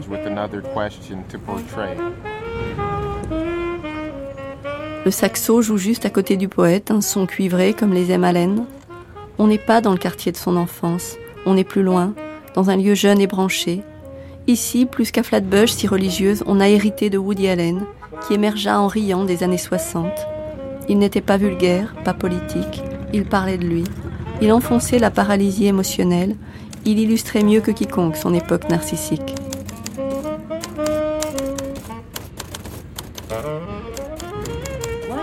Pourquoi avez-vous commencé à voir un psychanalyste Il y a si longtemps que je ne sais plus pourquoi. J'ai commencé à l'âge de 20 ans. Étiez-vous désespéré? Oui, très désespéré. Et je le suis toujours, mais plus vieux. Vous êtes-vous habitué à votre désespoir? Non. Non, je n'aime toujours pas ça. Donc, vous voudriez changer? Je voudrais être moins désespéré sans changer. La suite, on la connaît. Le désespoir affiché ne l'a jamais quitté. Mais l'écriture et le cinéma lui ont sauvé la vie. Il fêtera au mois de décembre ses 80 ans. Il n'est pas plus dépendant de ses médecins qu'avant, il l'a toujours été. Ses vieux amis comme Maurice Sonnenberg l'ont simplement rejoint sur ce terrain. Il nous arrive de parler des médecins que l'on voit, des médicaments qu'on prend. On arrive tous les deux à un certain âge et évidemment on va de temps en temps chez le médecin.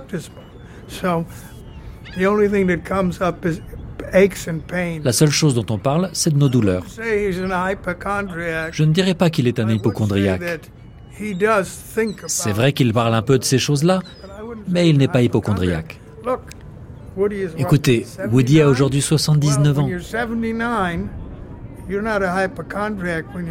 Quand on a 35 ans et qu'on dit à son médecin qu'on a mal aux yeux, qu'on a mal aux oreilles, qu'on a mal au ventre, bref, qu'on a mal partout, alors oui, on est probablement hypochondriaque. Mais quand on a 79 ans et qu'on a mal partout, eh bien c'est qu'on a mal partout.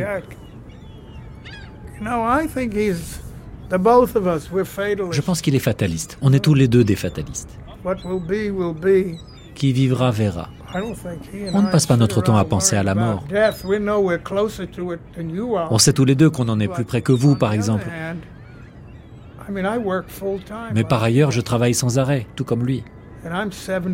J'ai 78 ans et je travaille 10 heures par jour. Et lui aussi. On n'a donc pas le temps de penser à la mort. Quand elle viendra, elle viendra, et voilà tout. C'est la vie. À quoi voudriez-vous ressembler en vieillissant J'aimerais ressembler à mon père. Hélas, je vais être tout le portrait de ma mère. Dans une époque qui enterre les journaux, il continue de les lire chaque jour. L'homme fuit sa réalité, mais pas l'actualité. À une époque qui pond des célébrités chaque semaine, il préférera toujours celle qui enfanta Bogart et Sinatra. Dans les États-Unis, à ce moment, chaque avocat, chaque médecin, euh, même euh, certains criminels sont célébrités euh, sur la télévision. La société dans mon pays est devenue fou pendant les dernières deux années toutes les choses euh, Clinton. C'est absolument triste et fou. À une époque folle de technologie, il fuira les accessoires. Son portable est réservé aux appels et à quelques textos, mais principalement aux appels, et aussi pour jeter un coup d'œil à la météo. Il n'envoie jamais de mail. Il laisse ça à son assistant.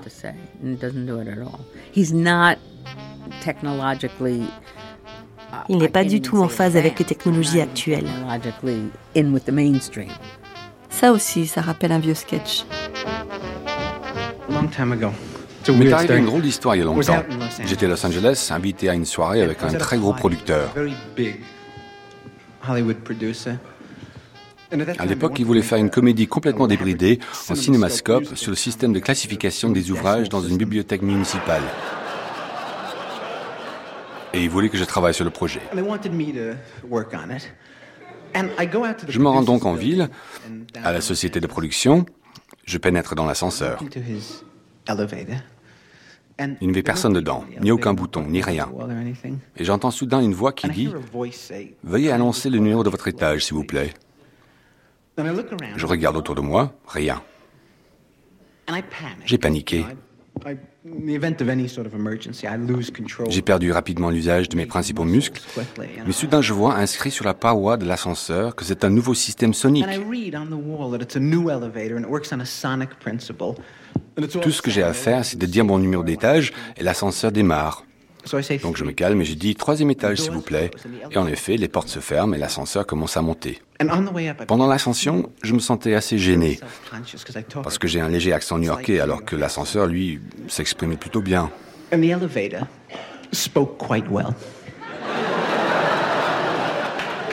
J'arrive à mon étage, je sors dans le hall, je m'éloigne et là, je crois entendre que l'ascenseur me fait une réflexion. Je me retourne, mais les portes se sont fermées et l'ascenseur est redescendu. J'ai laissé courir. À l'époque, je n'avais aucune intention d'avoir une quelconque relation avec un ascenseur à Hollywood. Mais c'est seulement maintenant que l'histoire devient bizarre.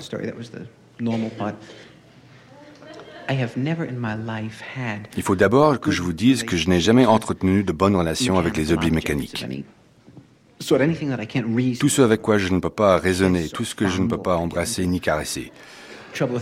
J'ai même eu un problème un jour avec une pendule qui marchait dans le sens contraire des aiguilles d'une montre. Mon grippin, pour des raisons mystérieuses, vibre ou fait des bruits bizarres et boule mes toasts. Je déteste ma douche. Si je prends une douche quand quelqu'un aux États-Unis fait couler de l'eau, je sors brûlé au troisième degré. J'ai acheté un dictaphone à 150 dollars et quand je m'enregistre, tout ce que j'entends c'est je sais, je sais.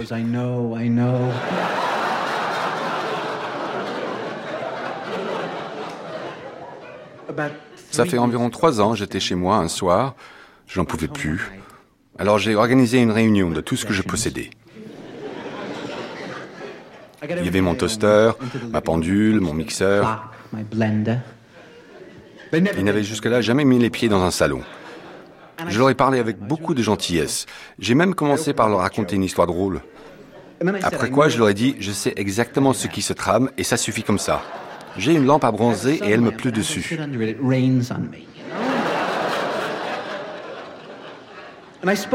J'ai parlé à chaque appareil de façon précise et je les ai tous remis à leur place. Et je me suis alors senti très soulagé. Deux jours après, j'étais en train de regarder sur mon petit poste de télévision portable une émission au cours de laquelle le Dr. Joyce Brothers expliquait à une ménagère du Bronx comment sa fille avait pu tomber enceinte en travaillant dans l'humanitaire.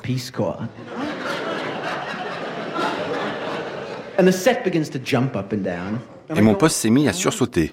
Je me suis approché. J'ai pour principe de toujours tenter de dialoguer avant de frapper. J'ai dit, je croyais que nous nous étions bien mis d'accord. Alors quel est le problème Le poste a continué à sursauter. Alors j'ai frappé. Et comme c'était pas désagréable, je lui ai vraiment mis une trempe.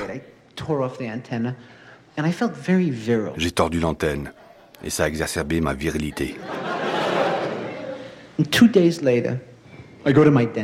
Deux jours plus tard, je suis allé chez mon dentiste à New York pour une carie tellement énorme qu'il m'a adressé un podologue. Je rentre dans l'immeuble et je vois que l'ascenseur est du même type que celui de Los Angeles. Je me sentais très cool parce que j'arrivais de la côte ouest. Une voix se fait entendre. Veuillez annoncer le numéro de votre étage, s'il vous plaît. Je dis 16e étage. Les portes se referment et l'ascenseur commence à monter. Mais à un moment, l'ascenseur me dit C'est vous le type qui avait frappé ce poste de télévision? Je me suis senti idiot. Il s'est mis à monter et à descendre rapidement entre les étages. il m'a finalement fichu dehors au sous-sol. Il m'a même créé une insulte antisémite.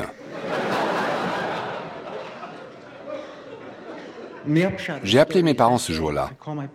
Mon père, qui était employé dans une société depuis 12 ans, venait d'être viré et remplacé par une machine de haute technologie. Un gadget à peine plus gros que ça, capable de faire tout ce que faisait mon père, sauf qu'il le faisait beaucoup mieux. Le plus déprimant dans l'histoire, c'est que ma mère est allée s'en acheter un.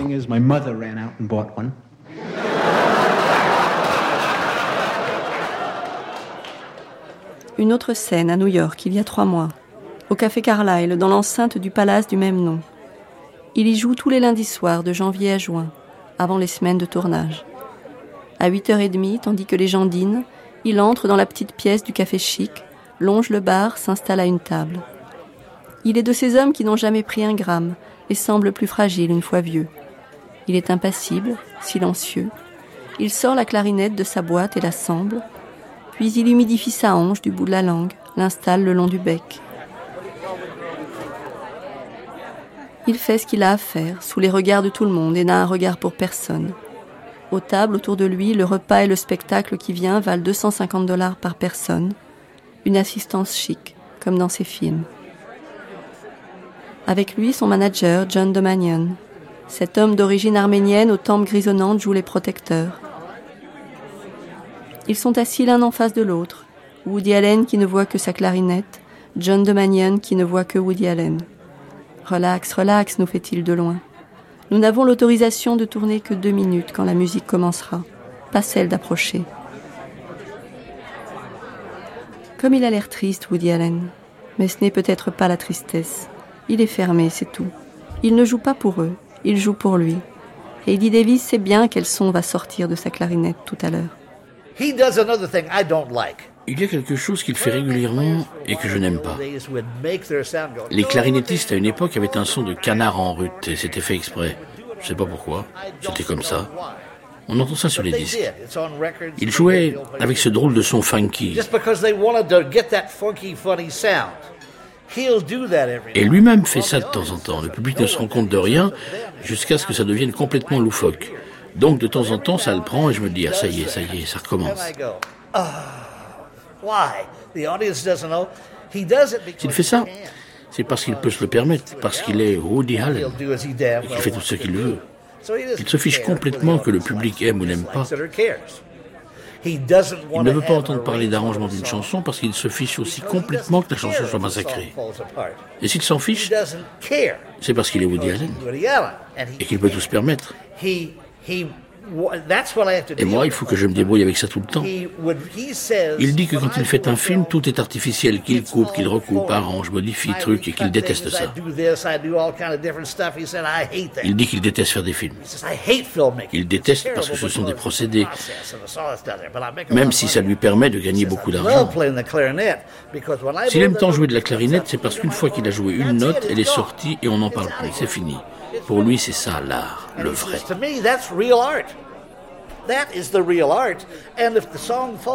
Et si la chanson est massacrée, c'est encore mieux, parce qu'alors c'est de l'art à l'état brut. Si ça n'est pas bon, eh bien ça n'est pas bon. C'est comme ça, et puis c'est tout. Au moins, ça n'est pas fabriqué de façon artificielle. Il dit que c'est authentique. C'est pour ça que quelquefois, quand on joue, il propose de jouer un morceau qu'on n'a pas joué depuis dix ans et que parfois même la moitié de l'orchestre n'a jamais joué. Il le demande et je lui dis D'accord, lançons-nous et on improvisera. Et on démarre. Ils vont démarrer. Woody Allen se lève. Une chaise l'attend sur la petite scène, entre le trompettiste à droite et Eddie au banjo à gauche. Le pianiste est juste derrière. Ils sont tous assis serrés sur la petite scène, modestes musiciens. Le Eddie Davis Jazz Band avec Woody Allen, comme il veut qu'on l'appelle aux États-Unis, pour ne pas avoir l'air de se prétendre musicien. Ce serait se hisser trop haut, prétendre ce qu'il n'est pas. Il reste le gamin avec ses idoles. N'empêche, sur le programme du Carlyle, ils ont écrit Woody Allen et le Heidi Davis Band, lui d'abord. Et c'est lui qui sort le premier son, bouché, comme il aime. La salle applaudit. Elle applaudira le moindre de ses solos. Elle a dégainé l'iPhone pour immortaliser Woody Allen. Elle capture dans son jouet moderne celui qui n'aime pas la modernité.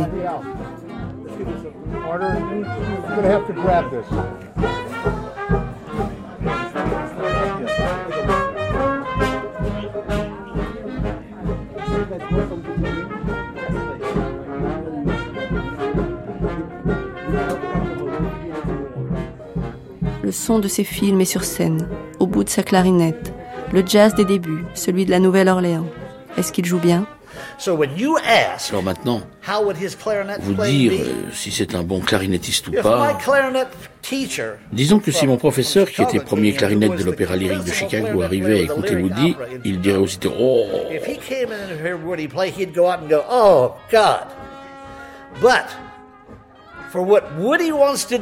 Maintenant, par rapport à ce que veut Woody, on peut dire que c'est réussi.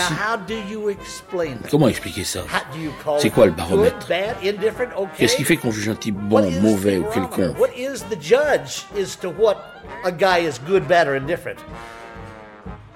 Mon critère à moi, c'est juste parce que j'aime jouer avec lui, parce que je prends du plaisir quand on joue ensemble.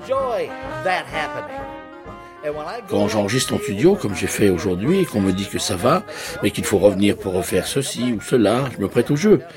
Mais je sais que ce qu'on fait ressemble plus à un puzzle qu'à autre chose. Avec Woody, on ne fait jamais de puzzle. Ce qu'on fait est ici et maintenant. Ça se passe réellement. Je suis aujourd'hui suffisamment vieux. Je vais avoir 75 ans cette année et lui 80. Je suis suffisamment vieux pour... Comprenez-moi, quand j'étais jeune, quand j'avais 20 ans, j'aurais jamais admis ça. J'aurais dit non, non, ça va pas, blablabla. Bla, bla, bla, mais, depuis que j'ai dépassé les 50 ans, euh, j'envisage la musique différemment. Comme de toute façon, elle a changé pour devenir ce qu'elle est aujourd'hui. Ce qui compte, c'est ce qu'on fait sur le moment et avec ses tripes. Il n'y a que ça de vrai. J'adore jouer avec Woody parce que ce qu'il fait est authentique, c'est un instinctif. Et encore une fois, s'il peut se le permettre, c'est parce qu'il est Woody Allen. Ça me fait penser à cette vieille blague que je raconte. Pourquoi les chiens se lèchent-ils les testicules? Parce qu'ils y parviennent. C'est ça, Woody Allen. Woody Allen, il est comme un vieux chien. Pourquoi fait-il ce qu'il fait? Pourquoi cette sonorité? Pourquoi tout ça? Parce qu'il y parvient, point final. Les gens n'aiment pas ça. En particulier les costards cravates du show business. Ils n'aiment pas l'idée que quelqu'un fasse ce qu'il veut sans qu'ils interviennent. Mais Woody a toujours réussi à diriger son propre destin. Les vieux chiens se lèchent les testicules et Woody Allen fait ce qu'il veut. Il joue. Il joue ce qu'il aime, ce qui le berce et le calme depuis toujours. Il joue. Comme ce soir du 29 mars 78, cérémonie des Oscars. Ce fut une avalanche de récompenses pour Annie Hall. Diane Keaton, meilleure actrice, Woody Allen, meilleur réalisateur, Annie Hall, meilleur film, devant Star Wars, La rencontre du troisième type, La fièvre du samedi soir, ou encore Julia. Woody Allen n'était pas là. C'était un lundi et le lundi, il joue de la clarinette avec Eddie Davis et sa bande. C'était alors au Michael Pub. Il n'avait rien voulu changer à ses habitudes. Les journalistes accoururent au club après l'annonce des résultats. Il était déjà rentré chez lui. S'il ne va pas aux Oscars, s'il ne va pas aux Grammys, s'il refuse de se rendre à toutes ces cérémonies, c'est parce qu'il sait qu'on devient immanquablement prisonnier du système. Et parce que tout cela, c'est du fabriqué, de l'artificiel, c'est pas authentique. Il n'y a rien d'authentique là-dedans. Or, tout ce qui l'intéresse, c'est justement ce qui est authentique. Et s'il parvient à ses fins, c'est parce qu'il est Woody Quant à moi, je reste accroché à ses basques. Eddie reste accroché à ses basques car il n'a plus besoin de courir les cachets. Et Woody, lui, a trouvé là une bande de braves gars qui lui offrent la sensation d'être musicien tous les lundis. Il y a un pacte tacite entre ces deux-là, comme une fable. Les Oscars ont longtemps été posés sur une armoire chez ses parents. Il aimait bien l'idée qu'ils les regardent et peut-être reconnaissent qu'il avait plutôt réussi sa vie. Les décorations ne l'intéressent pas. Il ne concourt jamais. Encore cette année, au Festival de Cannes, il lui a été demandé de figurer dans la sélection pour la compétition. Il a décliné. Hors compétition, ça lui va très bien. Ce n'est pas forcément de la modestie. C'est un parcours à l'aune de ses propres exigences, d'une feuille de route fixée il y a longtemps, dans sa tête qui dit que jouer de la clarinette et du jazz de la Nouvelle-Orléans sur scène, c'est bien plus important qu'une soirée en smoking à brandir une statuette dorée. Il y a un moment que le jeu des Woody Allen qu'on préfère a commencé dans la tête de ceux qui l'ont suivi. Richard Brody a manifestement déjà réfléchi à la question. Pour moi, Husbands and Wives, c'est un très très grand film. Un film déchirant et autodéchirant Annie Hall, bien sûr, euh, le début de ses modernités. Euh, Zelig, qui est un des plus beaux métaphores de l'histoire du cinéma. Cassandra's Dream. Cassandra's Dream qui est une vraie tragédie. Une, tragédie en encre très noire, où à chaque fois où on dit le mot famille, les serrures se referment un peu plus. Stardust Memories qui est un peu le double culpabilisé de Manhattan. John Baxter aussi. Je ne vois franchement pas beaucoup de différence entre le Woody Allen d'aujourd'hui et celui d'il y a 30 ans. Uh, les films sont tout aussi différents les uns des autres. Il a fait Intérieur, il a fait Broadway Danny Rose, il a fait Stardust Memories, et il a fait tout ce que vous avez toujours voulu savoir sur le sexe sans jamais oser le demander.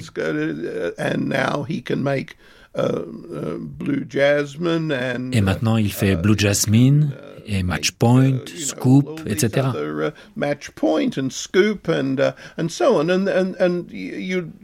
On voit tous ces films et on se dit, tiens, celui-là, il l'a fait il y a 20 ans. Et celui-là est comme ci, et celui-là est comme ça.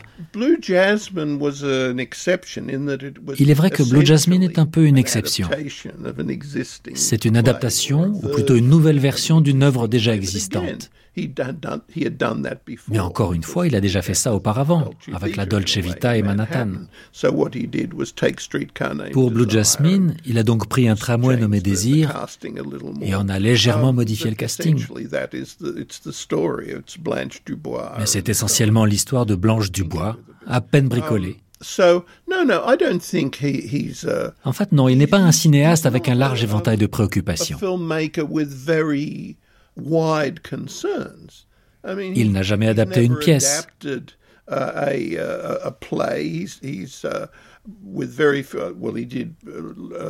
à part Love and Death. Et il n'a jamais vraiment fait un film d'époque, un film en costume. Um, uh, he's never really done a complete il n'a jamais non plus réalisé une œuvre réellement dramatique. Il tourne toujours en dérision la mort, etc. Oui, son champ de préoccupation a toujours été assez restreint. Et il continue d'ailleurs de l'être aujourd'hui. Il continue aussi d'être de qualité inégale. Il est stupéfiant qu'il puisse faire un film aussi brillant que Match Point, puis un film aussi catastrophique que Scoop. Et un film complètement nul comme Le rêve de Cassandra. Cassandra's Wish or whatever. Anyway, uh, so I mean, he he's very erratic. Il est donc très éclectique, mais à l'intérieur de champs d'intérêt très restreints. Il ne se confronte pas aux grands problèmes de notre époque. Il n'est pas Renoir. Um, Il n'aurait pas pu faire la règle du jeu. Il n'a pas ce genre d'intellect. Il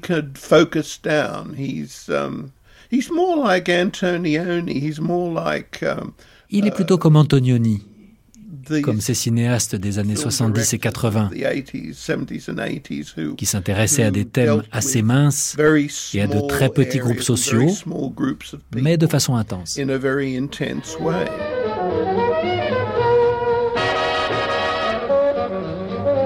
Cinéphiles sont en extase de vous savoir ici ce week-end. La résonance est fabuleuse car ces week-ends de cinéphilique et culturels sont absolument fantastiques et ils deviennent extrêmement prisés.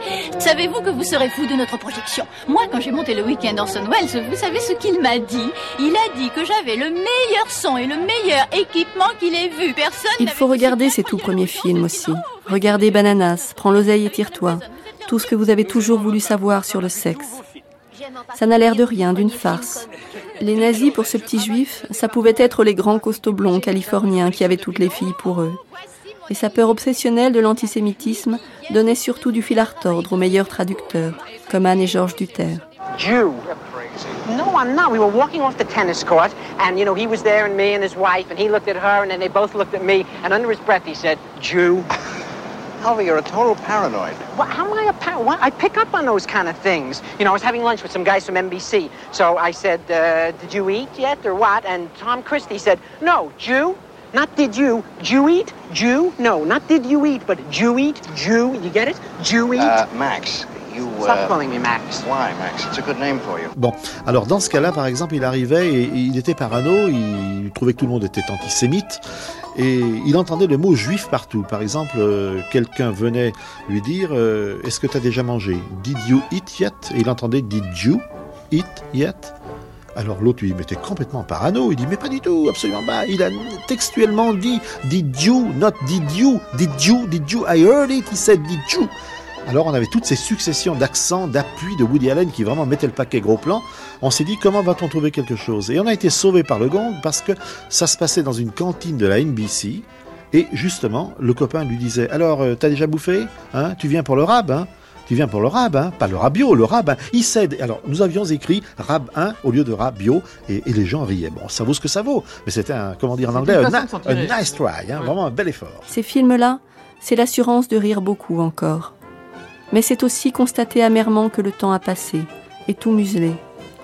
À l'heure où l'on flique la longueur des jupes, il faut regarder ces films loufoques où des rabbins rêvent de se faire fouetter. Car on n'écrirait plus aujourd'hui une séquence sodomie avec un médecin qui tombe fou amoureux d'un mouton, ni l'histoire d'un saint monstrueux parcourant la campagne et avalant tout sur son passage. Le bouffon qui riait laisse aux générations à venir le souvenir d'une belle parenthèse d'irrévérence, de liberté et d'utopie. Un moment de fraîcheur, de sentiment et de désir libéré. Un âge d'or. Que de vieux souvenirs.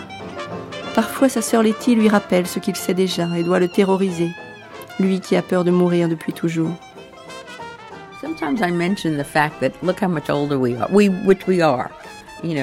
Quelquefois, je lui fais remarquer à quel point on a vieilli, et c'est vrai, bien sûr, on a vieilli.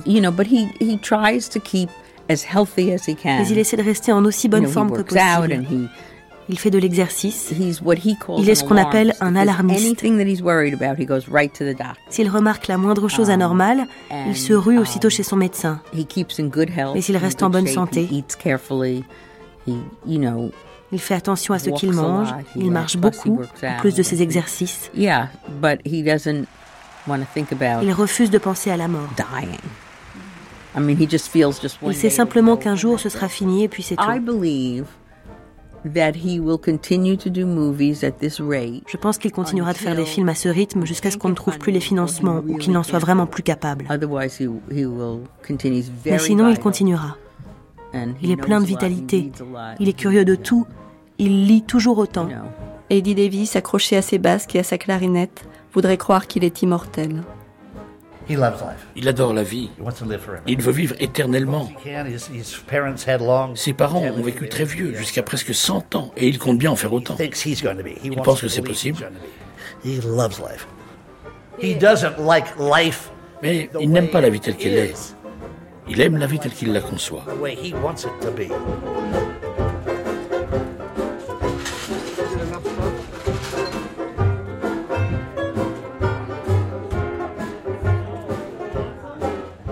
Ils jouent, on les laisse. Woody Allen avait dit deux minutes, nous en avons obtenu quatre finalement. Son manager, John, nous raccompagne vers la sortie. La clarinette de Woody Allen poursuit sans nous à l'intérieur, sa petite musique sa grande traversée de l'existence.